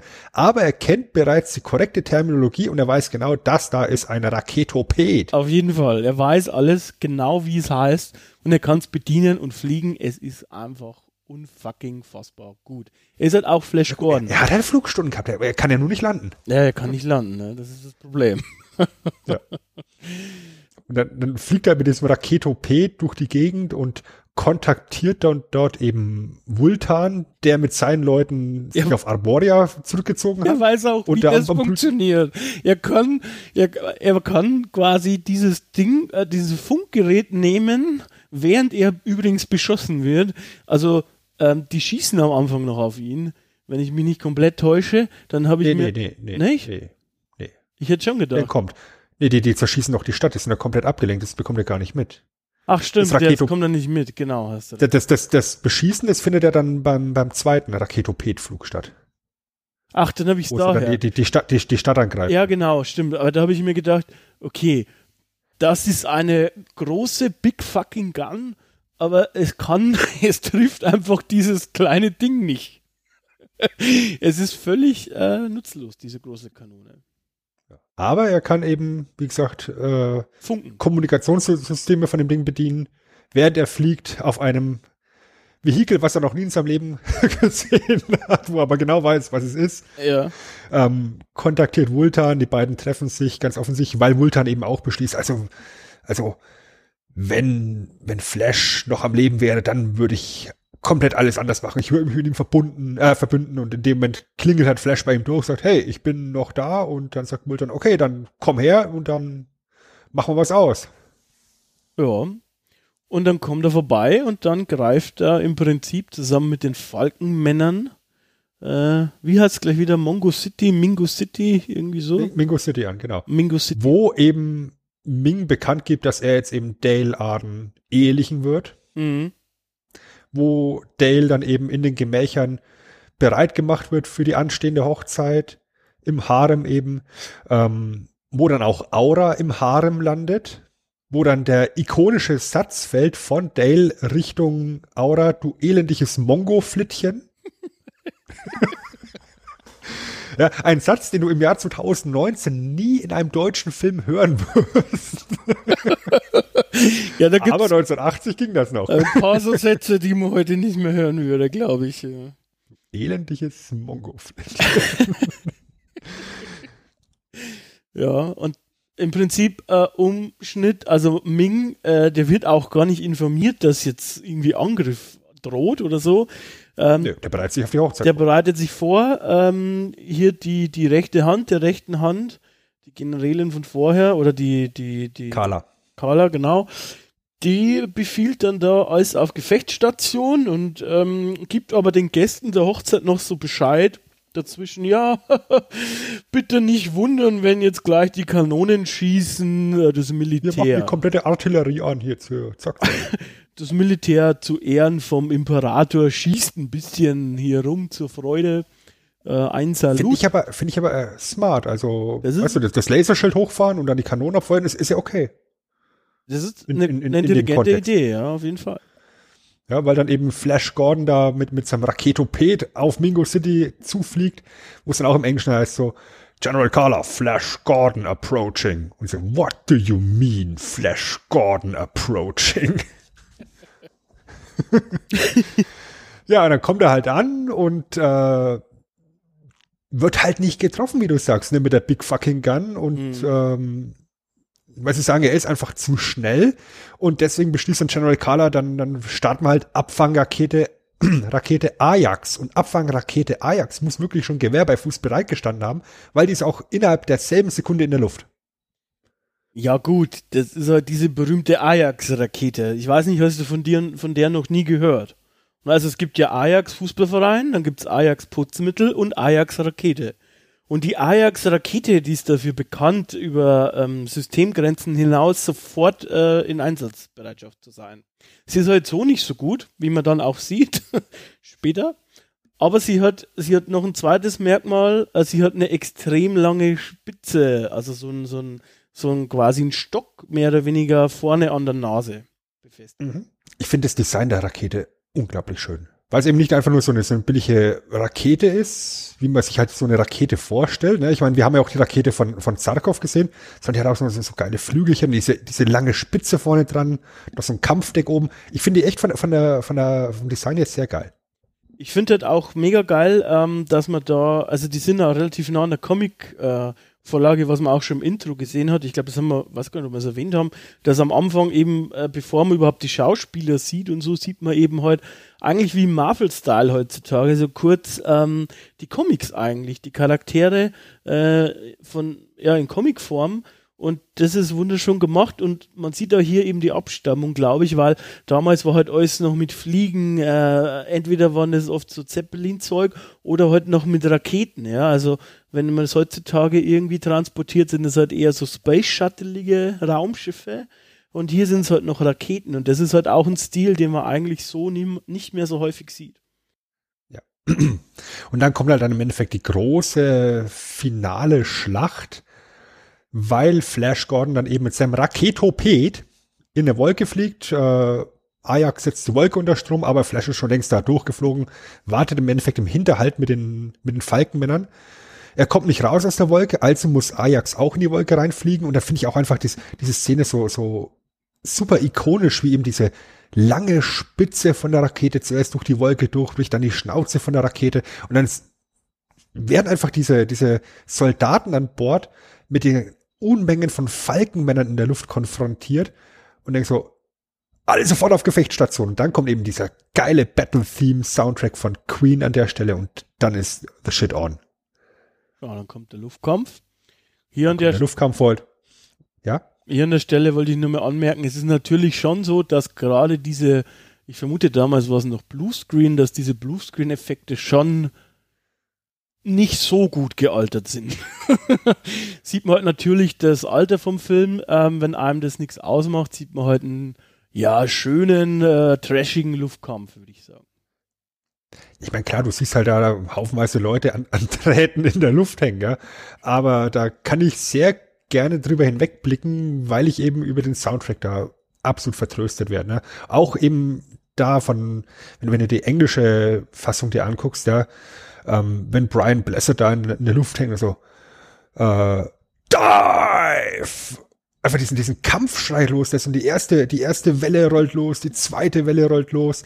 Und dann ist es im Endeffekt ja komplett archaisch, weil, weil alle Stormtrooper halt mit Lasergewehren da unterwegs sind und die, und die Falkenmänner halt auf den Nahkampf gehen. Das ist halt ganz klassisch technisch überlegene Bösewichte gegen, gegen Helden, die halt mit Kämpferherz daran gehen. Und im Gegensatz zu Star Wars, wo man sich ja sehr viel bedient hat, ähm, haben wir tatsächlich auch den Fall, dass hier die Bösen mal Helden treffen. Ja, das ist richtig. Also es, es sterben tatsächlich hier auch Falkenmänner. Die werden ta tatsächlich auch aus der Luft abgeschossen teilweise oder landen dann eben auf den Flügeln der Rakete und, und gehen dann noch drauf. Ähm, Flash ist halt dann auf Raketoped zusammen mit Vultan eben eher so in der Beobachterrolle am Anfang. Und dann ist ja einer von den Falkenmännern mit einer Bombe unterwegs. Und ähm, der wird halt getroffen und der ist halt elementar wichtig, weil sie ja diese Bombe an der Rakete anbringen möchten. Und das erkennt halt Flash aus zwei Kilometern Distanz. Er ist getroffen, ich gehe jetzt da rein und dann sagt Mulder, ach komm, wer will schon ewig leben? Und dann geht er auch mit rein in das Gefecht und hat dann seine, seine riesen Keule dabei und dann gibt's hier eins im Dampfhammer, da eins im Dampfhammer. Ja, Bud Spencer würde das Herz aufgehen an der Stelle. Und ja, dann, dann sprengen sie eben sich ein Loch in die Rakete, kämpfen sich rein, übernehmen das Kommando und ähm, ja, starten einen Suizidflug. Na, na, na, wie sagt man? Ja, Harakiri-Flug. Genau. Ähm, und äh, zwischenzeitlich wird auch immer mal wieder, glaube ich, hingeschnitten zur ähm, ja, Hochzeit, so ein bisschen eben halt, wie es, wie auch, glaube ich, anfängt sozusagen. Auch hier wunderschön Queen spielt. Hier kommt die Braut. Hier kommt die Braut in der Queen-Fassung, also auch ganz nett. Ähm, und es wird immer, wird immer wieder hin und her geschaltet, weil dann auch in der Rakete, die ja komplett zerschossen ist, die ja mehr oder weniger brennt und abstürzt, die Fenster sind rausgeballert, wie das Flugzeug am Anfang vom Film. Ja. Und, und, und du siehst den Countdown läufen auf der, auf der, auf der Uhr. Und, und Flash sagt ja zu Vultan, ihr verpisst euch jetzt, ich bringe das jetzt hier zu Ende. Genau. Und es ist ja dann schon so weit, dass sie quasi vor dem Priester stehen oder dem religiösen Oberhaupt, sag ich mal, und schon diese ultraromantischen Schwüre austauschen. Also der, der, der Priester sagt sowas wie, du schwörst sie zu benutzen, wie du willst. ähm, ich finde, das ist halt einfach, das hat Zukunft, weißt du? Genau diese Sachen. Und, ja, und sie erst in den Weltraum zu schießen, wenn du ihrer überdrüssig bist. Genau. Und da sagt Ming, ja, das schwöre ich. Da, nichts leichter als das. und dann haben wir halt noch die dritte Partei in der ganzen Gemengelage, das sind dann nämlich Zarkov und Barin, die Mingo City praktisch dann äh, unterlaufen haben, die es schaffen, General Kala eben zu beseitigen und den Geheimdienst auszuschalten. Ja, General Kala schmilzt dann auch so schön, ähnlich wie, wie, wie Klötus. Ja. Und sie schaffen dann halt auch dieses Laserschild runterzufahren und in dem Moment siehst du halt im Hintergrund während der Hochzeitszeremonie diese brennende Rakete auf den Palast zu stürzen. Und ja, alle verpieseln sich und Ming bleibt einfach stehen und wartet, dass die Rakete runterkommt. Ja gut, ich meine, er ist ja eigentlich hier der Emperor. Ne? Er ist quasi der Kaiser, er ist der Imperator, er ist Ming. Ihn wird doch so eine läppische Rakete nicht töten. Ich kann da sein Mindset nachvollziehen. Und ähm, wie es kommt, nicht wie es kommen musste, ähm, doch. also sie verletzt ihn heute zumindest. Ne? Ja, also zweites Flugvehikel in dem Film, das Flash Gordon in irgendein Gewächshaus Ja, also, aber das, das, das ist eben so eine, so eine wunderbare Kreisrundmachung an der Stelle, weil du eben das erste Flugzeug, was Flash fliegt, crasht halt bei, bei Zarkov rein. Ähm, und die Rakete, die am Schluss fliegt, die crasht halt in den Palast rein. Und beide Male übersteht er es komplett unverletzt. Ähm, und hier hat er halt dann das unfassbare Glück, dass seine, dass die Spitze von der Rakete halt Ming durchbohrt. So von vorne bis hinten.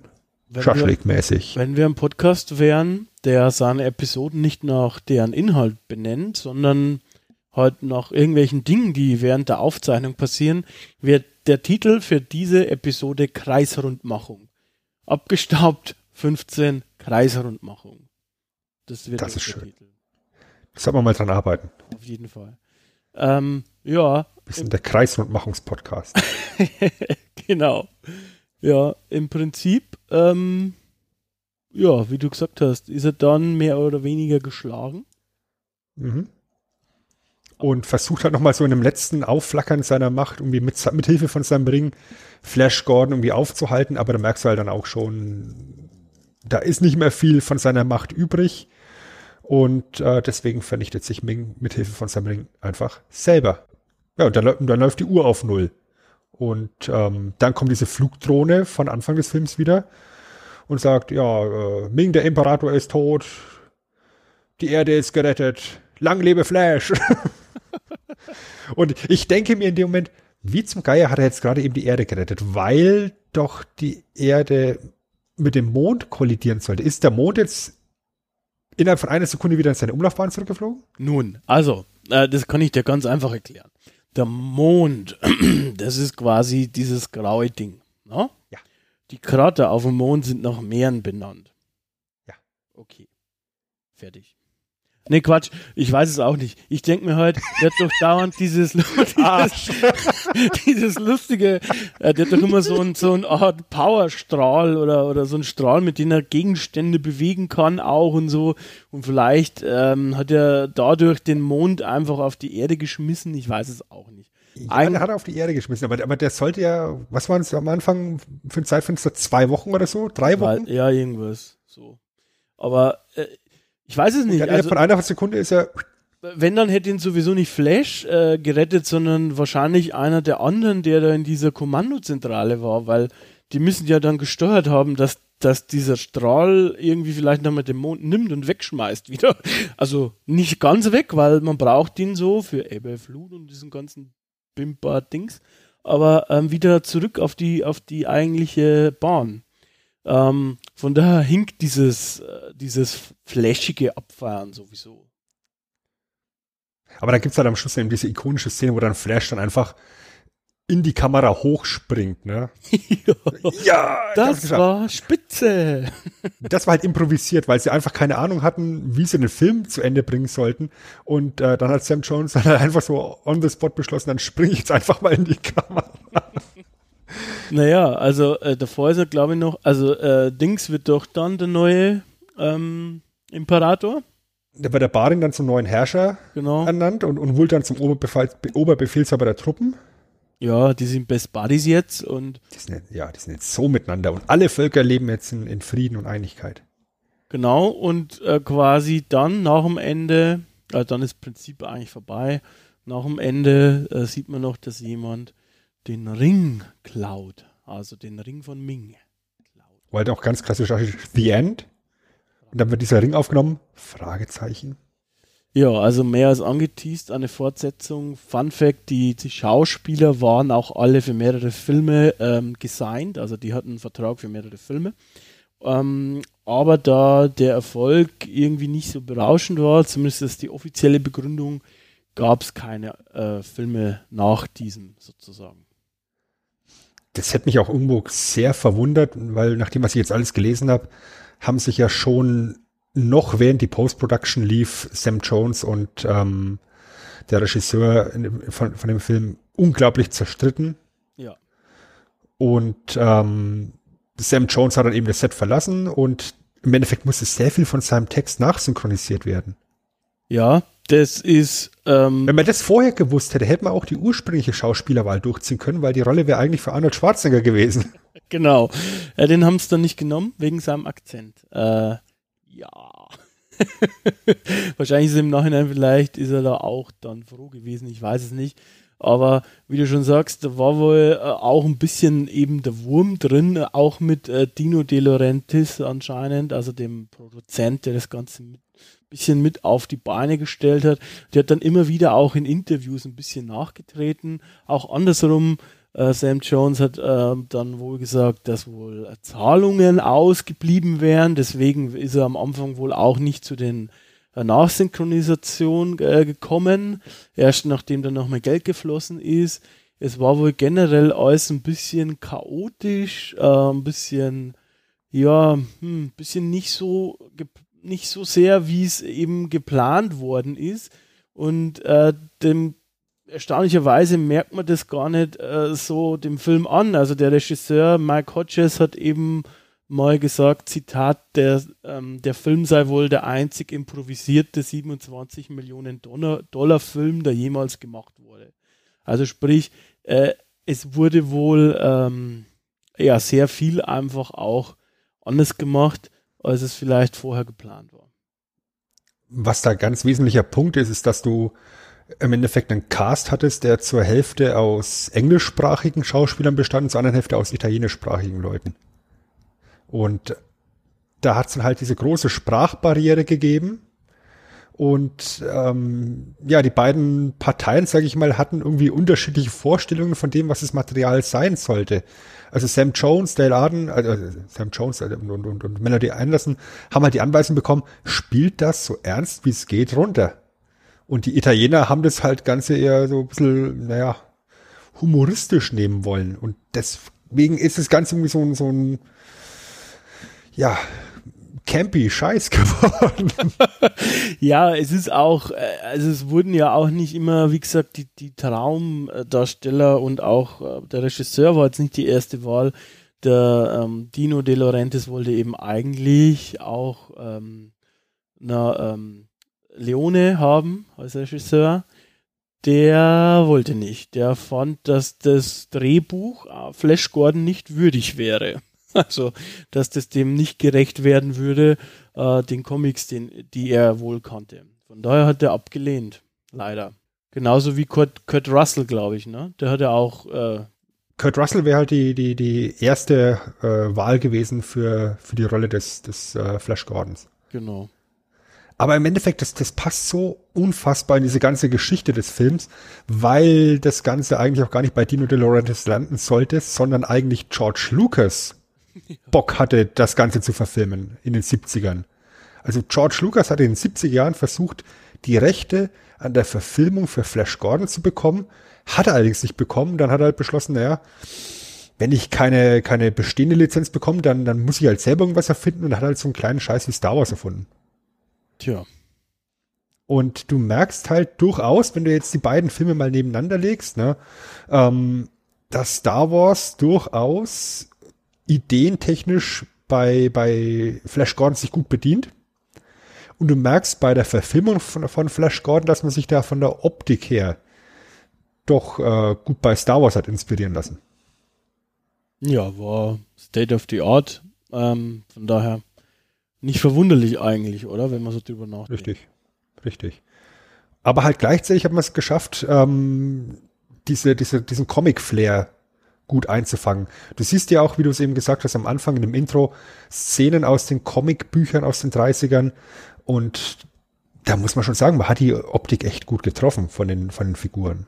Ja. Also gerade bei Ming, also Max von Sydow fantastisch von der, von der Optik her.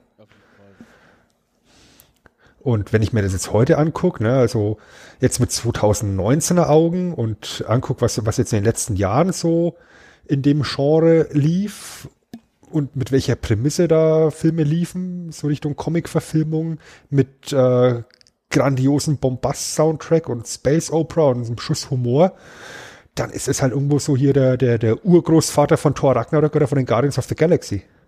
Für mich persönlich.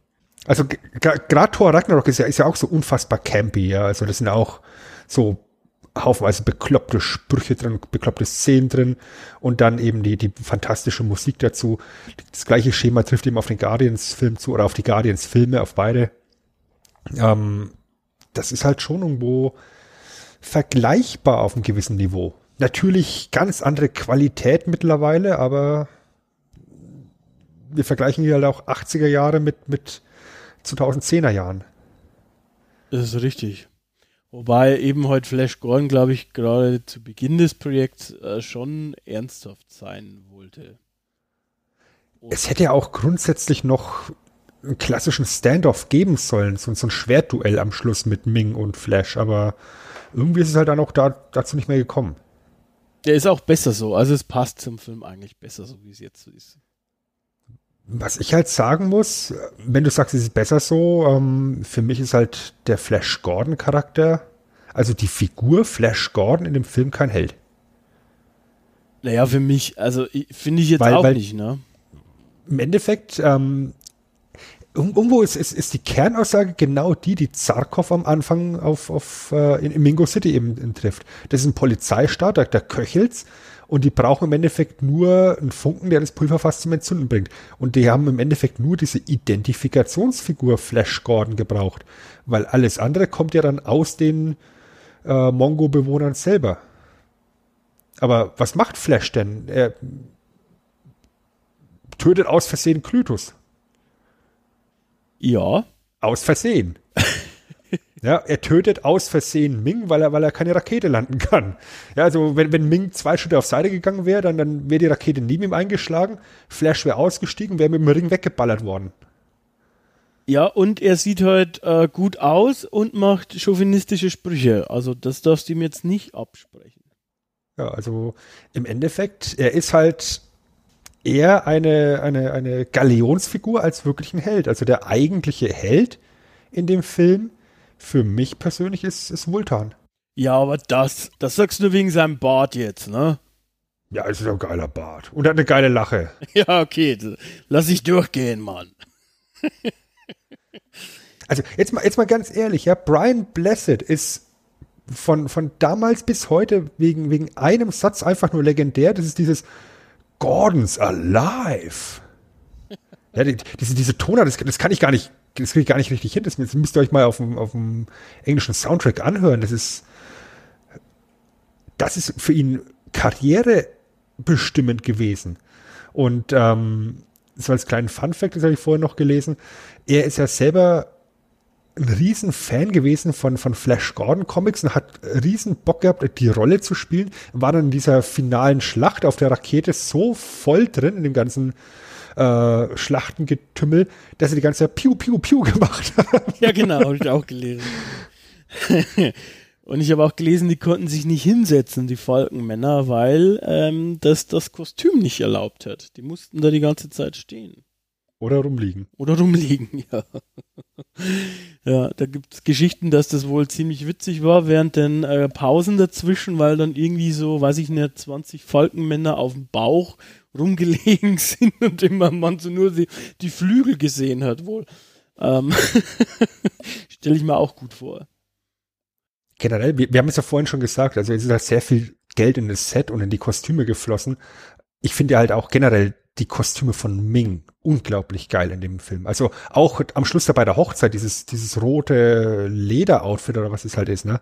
Mhm. Da schaut schon, da schaut schon sehr beeindruckend aus. Und ich finde es dann halt auch krass und dann eben äh, in der IMDb zum Beispiel liest, dass da, dass das Kostüm halt 70 Pfund gewogen hat. Ja. Also über 30 Kilo. Oder dass man dann eben für eine Traumsequenz ähm, Melody Anderson in eine Spinne verwandelt hat.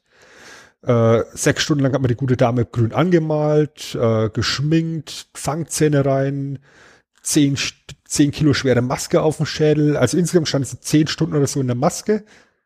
Also in der, in der, in der Dingsbums, Schminke, Maske. Ja, ja, ja. Und dann sagt der Regisseur, ja, schaut geil aus, aber lass mal mal, weil passt nicht zum Skript.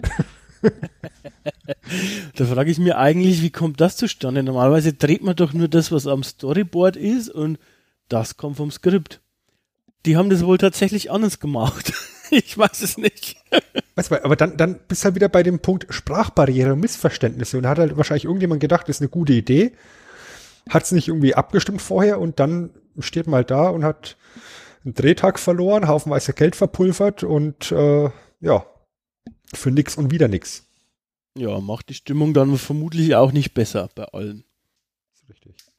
Ja, wie gesagt, also, dass es eben keinen wirklichen Showdown gibt mit Ming, finde ich so ein kleines bisschen schade. Ja. Und ähm, ich finde halt, aus heutiger Sicht kann man halt äh, echt sagen, also der Film, der ist schon sehr schlecht gealtert und campy und passt halt irgendwo hier in diese Zeit rein, wo man halt, äh, wir hatten ja auch schon drüber gesprochen, äh, 60er Jahre Batman. Ist der gleiche Autor. Genau. Man, man wollte aber da halt eben auch diese, diese Klientel abgreifen. Ja. Und wie gesagt, also so scheiße finde ich die Tricktechnik gar nicht. Also ja, natürlich, also der Gummi-Echsenmann oder die Handpuppen, die da im Verlies hängen, die sind diskussionswürdig. Aber auf der anderen Seite, so die, die Laserschlachter auf Ajax, die fand ich gar nicht mal so schlecht. Oder eben, auch wenn, wenn in Mingo City dann eben die Laserbarriere hochgeht. Das, das schaut gar nicht mal so schlecht aus, ganz ehrlich. Ja, also ich muss ja sagen, ich hatte den Film, ich weiß aber nicht warum oder woher es genau kommt, ähm, als eines mit den schlechtesten Tricktechnik abgespeichert in meinem. Ich habe ja den, ich weiß nicht, wann ich den das letzte Mal gesehen habe, aber heute jetzt in Vorbereitung noch einmal. Und dann war ich eigentlich positiv überrascht. Ähm, na klar, gerade die Falkenmänner, na, ich meine, die, ich weiß gar nicht, ob sich die, die Flügel überhaupt bewegen. Ich glaube nicht. Hm, ähm, kaum. Ich glaube, die sind quasi starr und die, gut, Bluescreen sowieso, das ist in jedem Film von diesem, von dieser Zeit, ist halt einfach ultra schlecht äh, gealtert. Ähm, was ich aber, glaube ich, schon äh, denke, also gerade die ganze Handlung, die ja auch stark zusammengerafft ist, ja, also ich meine, eigentlich im Prinzip sind plötzlich es geht ja relativ schnell, dass sich alle einig sind und so weiter. Und, und wir haben ja da wahrscheinlich auch eine Handlung über mehrere Comics halt zusammengerafft ähm, auf diesen Film. Geht es relativ schnell und das Ganze ist natürlich dann schon auch trashig einfach. Also ähm, die ganze Story und die ganzen Charaktere und so, das ist schon trashig und das war, glaube ich, auch damals schon trashig. Aber wie gesagt, ich hatte schon Spaß beim Angucken ähm, eben, man muss halt ein bisschen eine Ader für, solche, für solches Zeug haben, sag ich mal, und dann ist es schon okay, wenn man sich darauf einlassen kann. Was mich wundert ist, ich habe es mir äh, wie immer nochmal über Amazon ähm, gekauft. Er ist noch relativ teuer, zumindest dort ähm, hat er noch 10 Euro gekostet, glaube ich. Also das fand, das ist relativ äh, teuer, finde ich. Vielleicht wegen der Musikrechte? Kann sein. Also das ist natürlich, wir haben es jetzt schon ein paar Mal gesagt, aber die Musik in dem Film ist der Hammer. Also man kann es nicht anders sagen und alleine deswegen ist es gut, dass es diesen Film gibt. was, was ich so mega beeindruckend auch finde, ist, ähm, Queen sind ausgesucht worden für den Soundtrack. Der Regisseur Mike, nee, nee, nee nicht, nicht, nicht, äh, Regisseur, der, der Producer, De, De Laurentiis, äh, hat die gar nicht gekannt. Er hat gesagt, who are the Queens? Okay. Ja, also hat angeblich zum ersten Mal in seinem Leben Rockmusik gehört in Form von Queen. ähm, und dann hat eben Queen beschlossen, hey, das, das ist eigentlich eine ganz geile Idee. Ähm, Comic-Verfilmung machen wir. Konzeptalbum sozusagen und haben bewusst sich dazu entschieden, eben Soundbites und Soundbits aus den, aus den, äh, aus dem Film eben reinzubauen in die Lieder. Dass du eben diese ganzen Filmzitate in den Liedern drin hast und äh, Hintergedanke war einfach die Stimmung aus dem Film auch noch mehr in das Album reinzubekommen, so eine, so eine Synergie sozusagen zu erschaffen. Und das finde ich, das finde ich sehr, sehr geil an der Stelle. Also du bekommst ähm, dieses, diesen Titelsong Flash im Endeffekt kaum bis gar nicht in der puren Version ohne diese, diese Filmschnipsel. Ja, möchte ich auch eigentlich nicht. Richtig, weil, weil es einfach so, so organisch da reinpasst. Ähm, und ich habe damals eben diesen, diesen Film zum ersten Mal gesehen. Ich habe ich hab eben, wie gesagt, Flash Gordon halt aus den Zeichen, aus, aus den Defenders of the Earth gekannt. War halt dann, ja, okay, ist halt Flash Gordon, ne? Ähm, und habe mich aber, wie so oft bei uns hier bei Abgestaubt äh, schon erwähnt, über die Musik in den Film verliebt. Weil ich halt relativ zeitnah ein großes Fable für Queen entwickelt habe in meiner Jugend. Dann kommt halt noch hinzu, dass ich dann eben nicht viel später dann zum ersten Mal Highlander gesehen habe. Und dann höre ich die schon wieder und denke so, das ist schon, das ist schon geil. Also. Oh, wo ist der nächste Film? ja.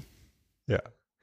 Einen kleinen Funfact habe ich noch zum Erwähnen, ähm, für die Fans von Charlie und die, und die Schokoladenfabrik, ne? heißt, heißt der, glaube ich, im Deutschen, ne? Ja. Alle Leute, alle, also alle kleinen Leute, die da Umpa Lumpas gespielt haben und der Typ, der im R2D2-Kostüm steckt, sind alle in dem Film mit dabei als Völker und Bewohner des Planeten Mongo. Das finde ich super süß als kleines Detail.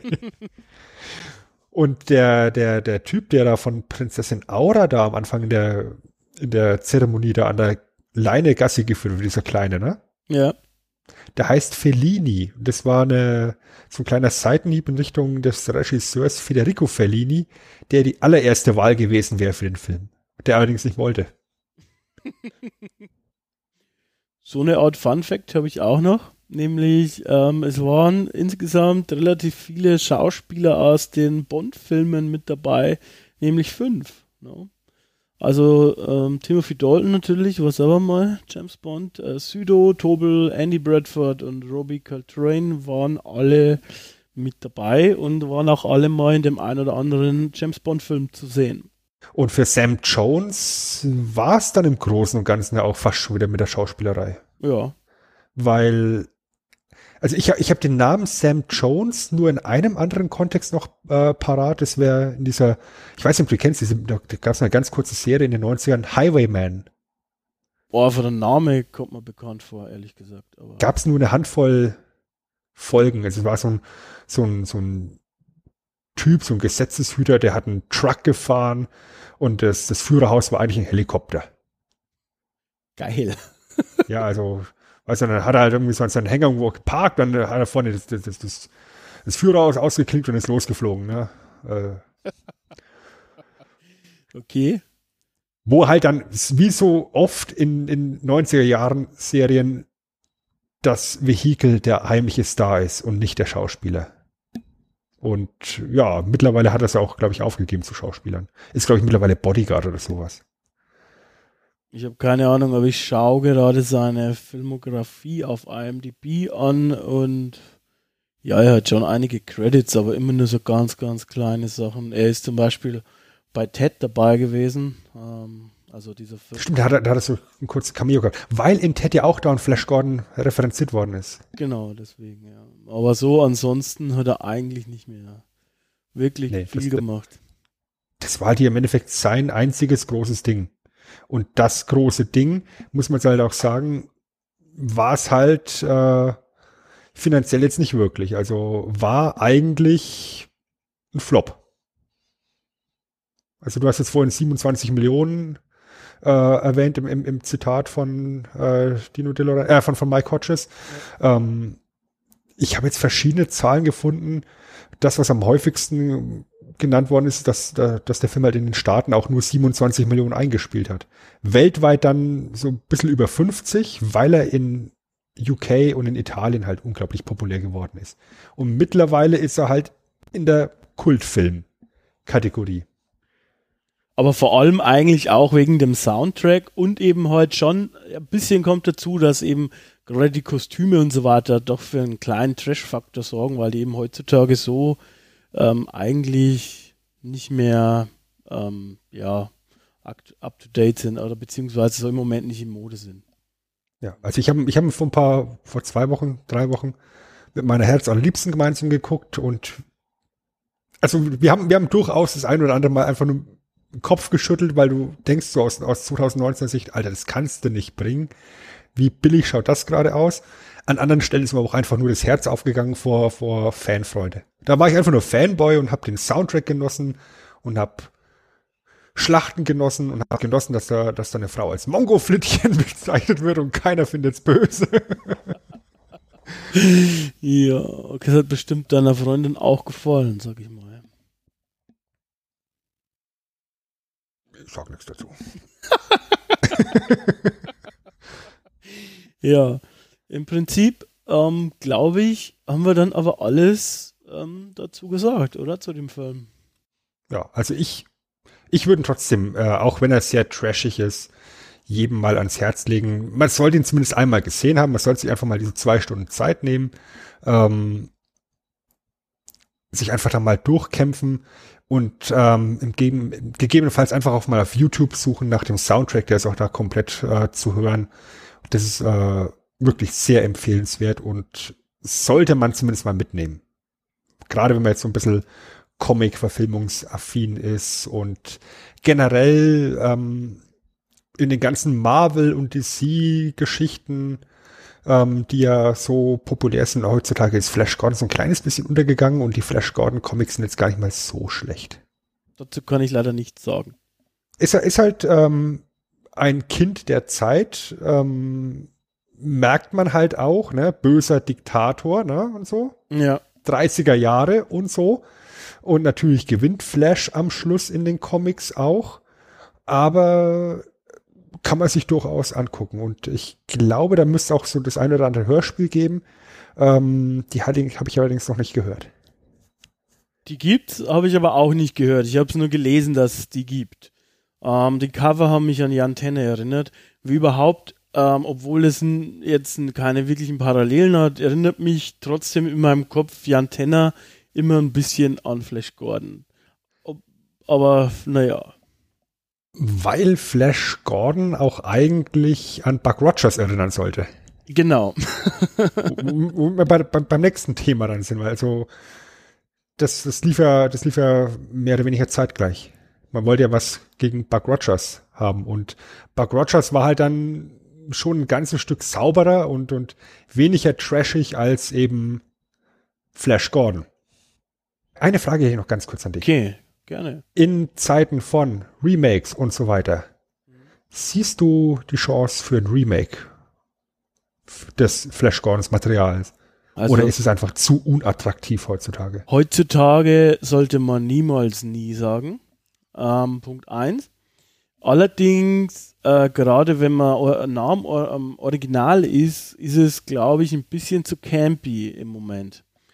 Könnte ich mir vorstellen. Also im, ich glaube im Moment nicht, ähm, dass man da auf den Zug aufspringt. Ich weiß auch gerade gar nicht, ich, also es war ja irgendein Verlag, der den erfunden hat, wo eigentlich im Moment die Rechte so liegen würden, ob es den Verlag überhaupt noch gibt.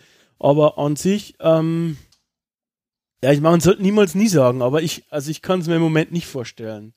Ich habe mir das zum Beispiel schon öfters über Saber Rider gefragt äh, warum waren da die, die quasi mal auf die Idee kommen oder Brave Star? Weil eigentlich wäre das was, was in der, in der Zeit äh, passen würde mit Stranger Things und so weiter, 80s Vibe und gleichzeitig aber auch so Mix aus Western und Sci-Fi und so und Roboter und keine Ahnung. Ähm, ja, aber da kommt auch nichts. Von daher, ich glaube, es wird einfach äh, die Marvel-Kuh erstmal weiter gemolken. Weil ich nämlich äh, noch letztes Jahr im Herbst gelesen habe, dass ein Remake angeblich in der Arbeit sein soll und angeblich haben wir mal wieder einen neuen Regisseur dafür. Aber ja, ich weiß nicht, ob ich sehen möchte, ganz ehrlich. Also es steht und fällt halt auch sehr viel emotionsmäßig mit dem Soundtrack. Und wenn du jetzt mir irgendein Flash Gordon Remake präsentierst, was zwar toll ausschaut, aber dann eben nicht dieser ikonische Soundtrack dabei ist, dann weiß ich halt nicht, ob das, ob das äh, dann nicht einfach nur liebloses Kind ist, was an die Wand geklatscht ist und zum Scheitern verurteilt ist. Ich denke, das ist äh, generell, wie du schon sagst, zum Scheitern verurteilt. Warum? Weil äh, wenn du, wenn der Look geil sein soll, äh, dann muss es eigentlich für den Mainstream passen, weil sonst wird's, also sonst ist es zu teuer und nicht realisierbar.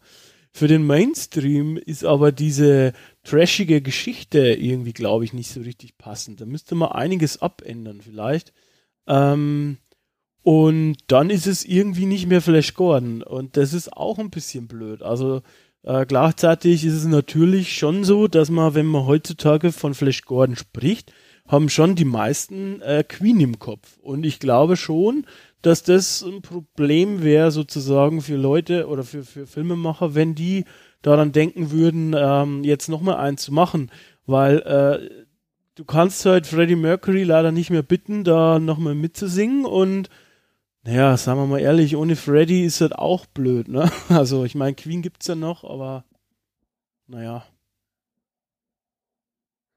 Ich denke halt auch, dass das ähm, heutzutage dann einfach die, diese, diese, ich sag, wie habe ich vorhin gesagt, diese, diese Großvatergeschichte umgedreht werden würde. Dass man einfach sagen würde, ein Flash Gordon Remake wäre dann auf einmal nur noch ein Tor 3 oder ein Guardians of the Galaxy für Arme. Ja.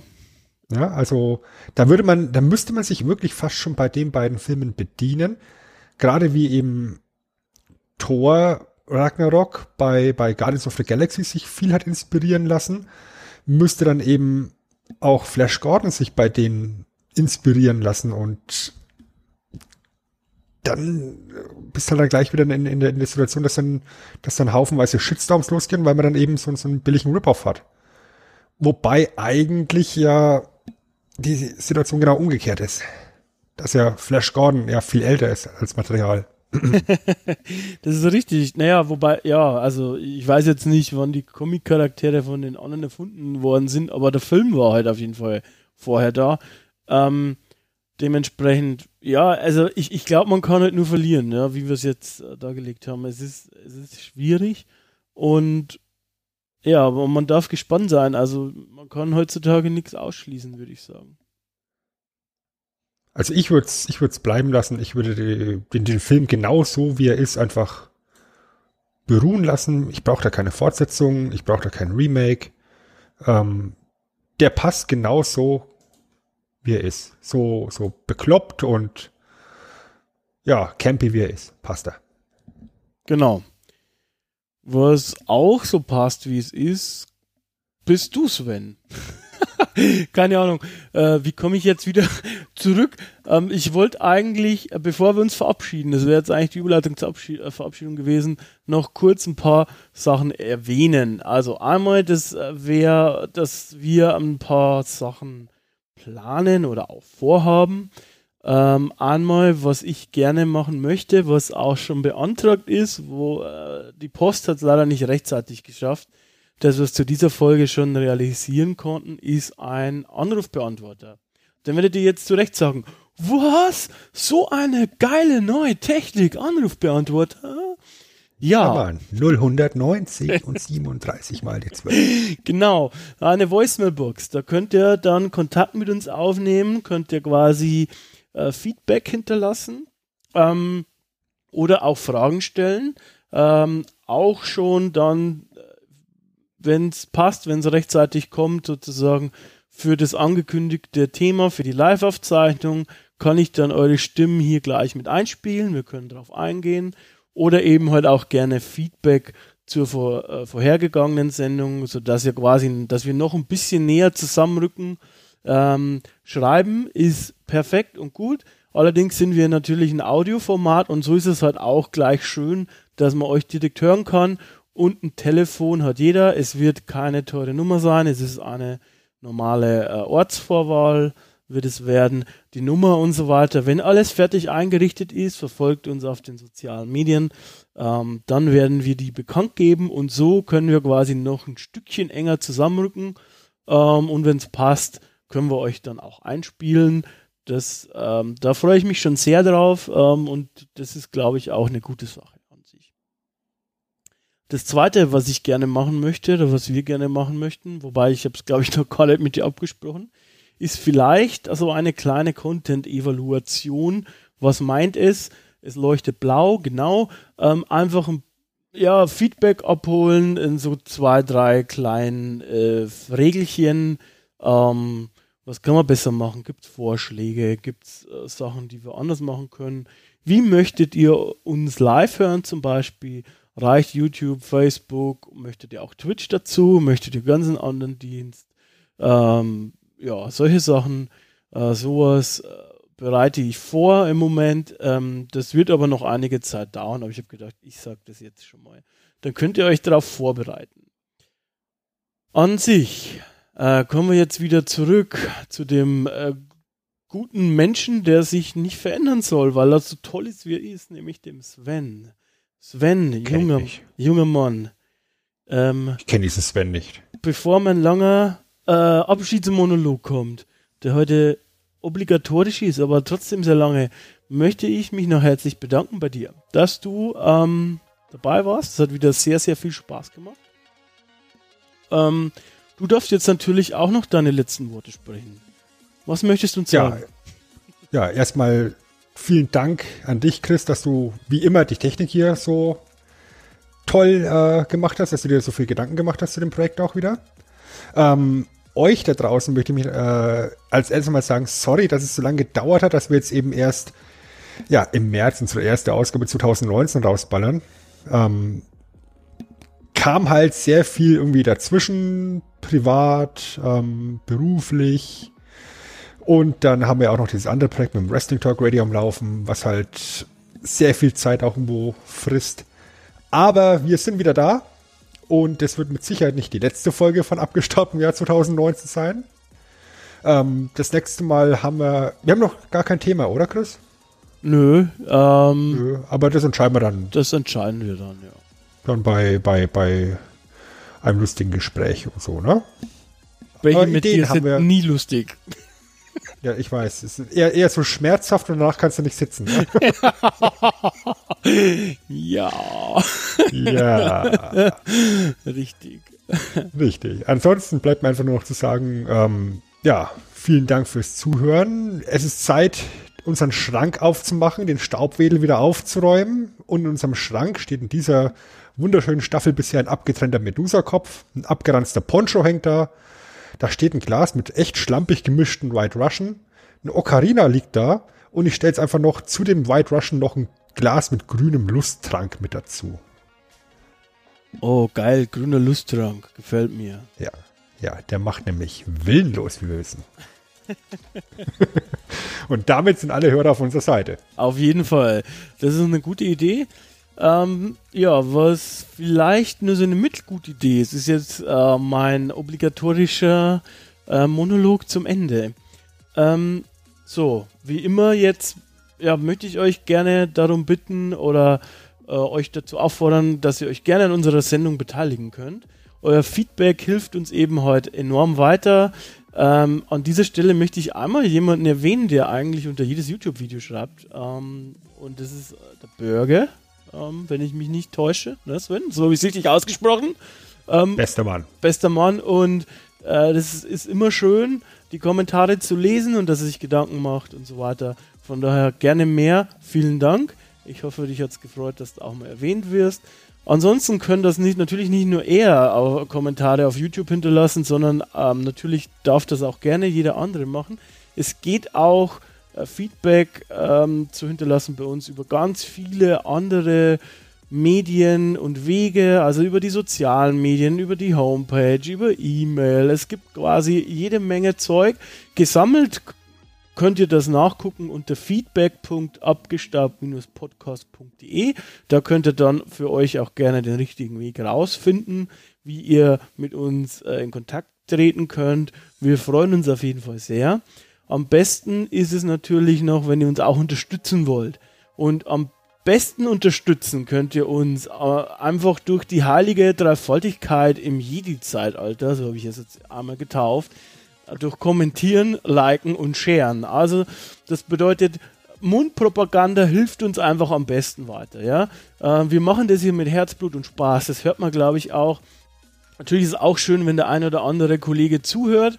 Ähm, und wenn es euch gefällt, aber von mir aus auch, wenn es euch nicht gefällt, sagt es einfach weiter und äh, das wird uns enorm weiterhelfen. Genauso natürlich wie iTunes-Bewertungen und so weiter. Hören könnt ihr uns ähm, über viele verschiedene Wege. Ich meine, ihr habt einen gefunden, weil sonst könntet ihr das hier nicht hören. Aber wenn ihr auch alle anderen Wege zusammengefasst sehen möchtet, könnt ihr das auf unserer Homepage oder auch unter hören.abgestaubt-podcast.de. Da ist nochmal schön alles zusammengefasst, was es da euch gibt, falls da was fehlt falls wir da noch eine Methode oder einen Weg hinzufügen möchten, äh, sollen, gerne einfach melden. Zu guter Letzt möchte ich jetzt hier nochmal einmal den besten deutschsprachigen Wrestling-Podcast erwähnen und das ist Wrestling Talk Radio. Unser aller Sven ist da mit dabei und auch unser Ra äh, Nerdhurt Radio-Chef, unser Mutterschiff äh, ist äh, dort Chef äh, im Wrestling Talk Radio der Matze und auch selbiger macht die Comic Reviews bei uns im Nerdhurt Radio und auch die kann ich nur wärmstens empfehlen. Also einfach mal vorbeihören und gerne auch dort die Meinung äh, hinterlassen. Hilft uns weiter. So. Den Chris habt ihr da übrigens an der Stelle auch schon gehört im Wrestling Talk Radio. Und äh, Spoiler, den werdet ihr in diesem Jahr auch noch das ein oder andere Mal dort hören. Also wenn ihr die beiden Staubwedel-Heinis hier mal über was ganz anderes reden hören wollt, nämlich über Catchen, Wrestling, hey. dann äh, einfach mal ins Wrestling Talk Radio rüber gucken und äh, da mal reinhören. Ja, genau. Ansonsten vielen Dank fürs Zuhören. Das war's für diese Episode. Aber wir hören uns wieder. Tschüss. Ciao.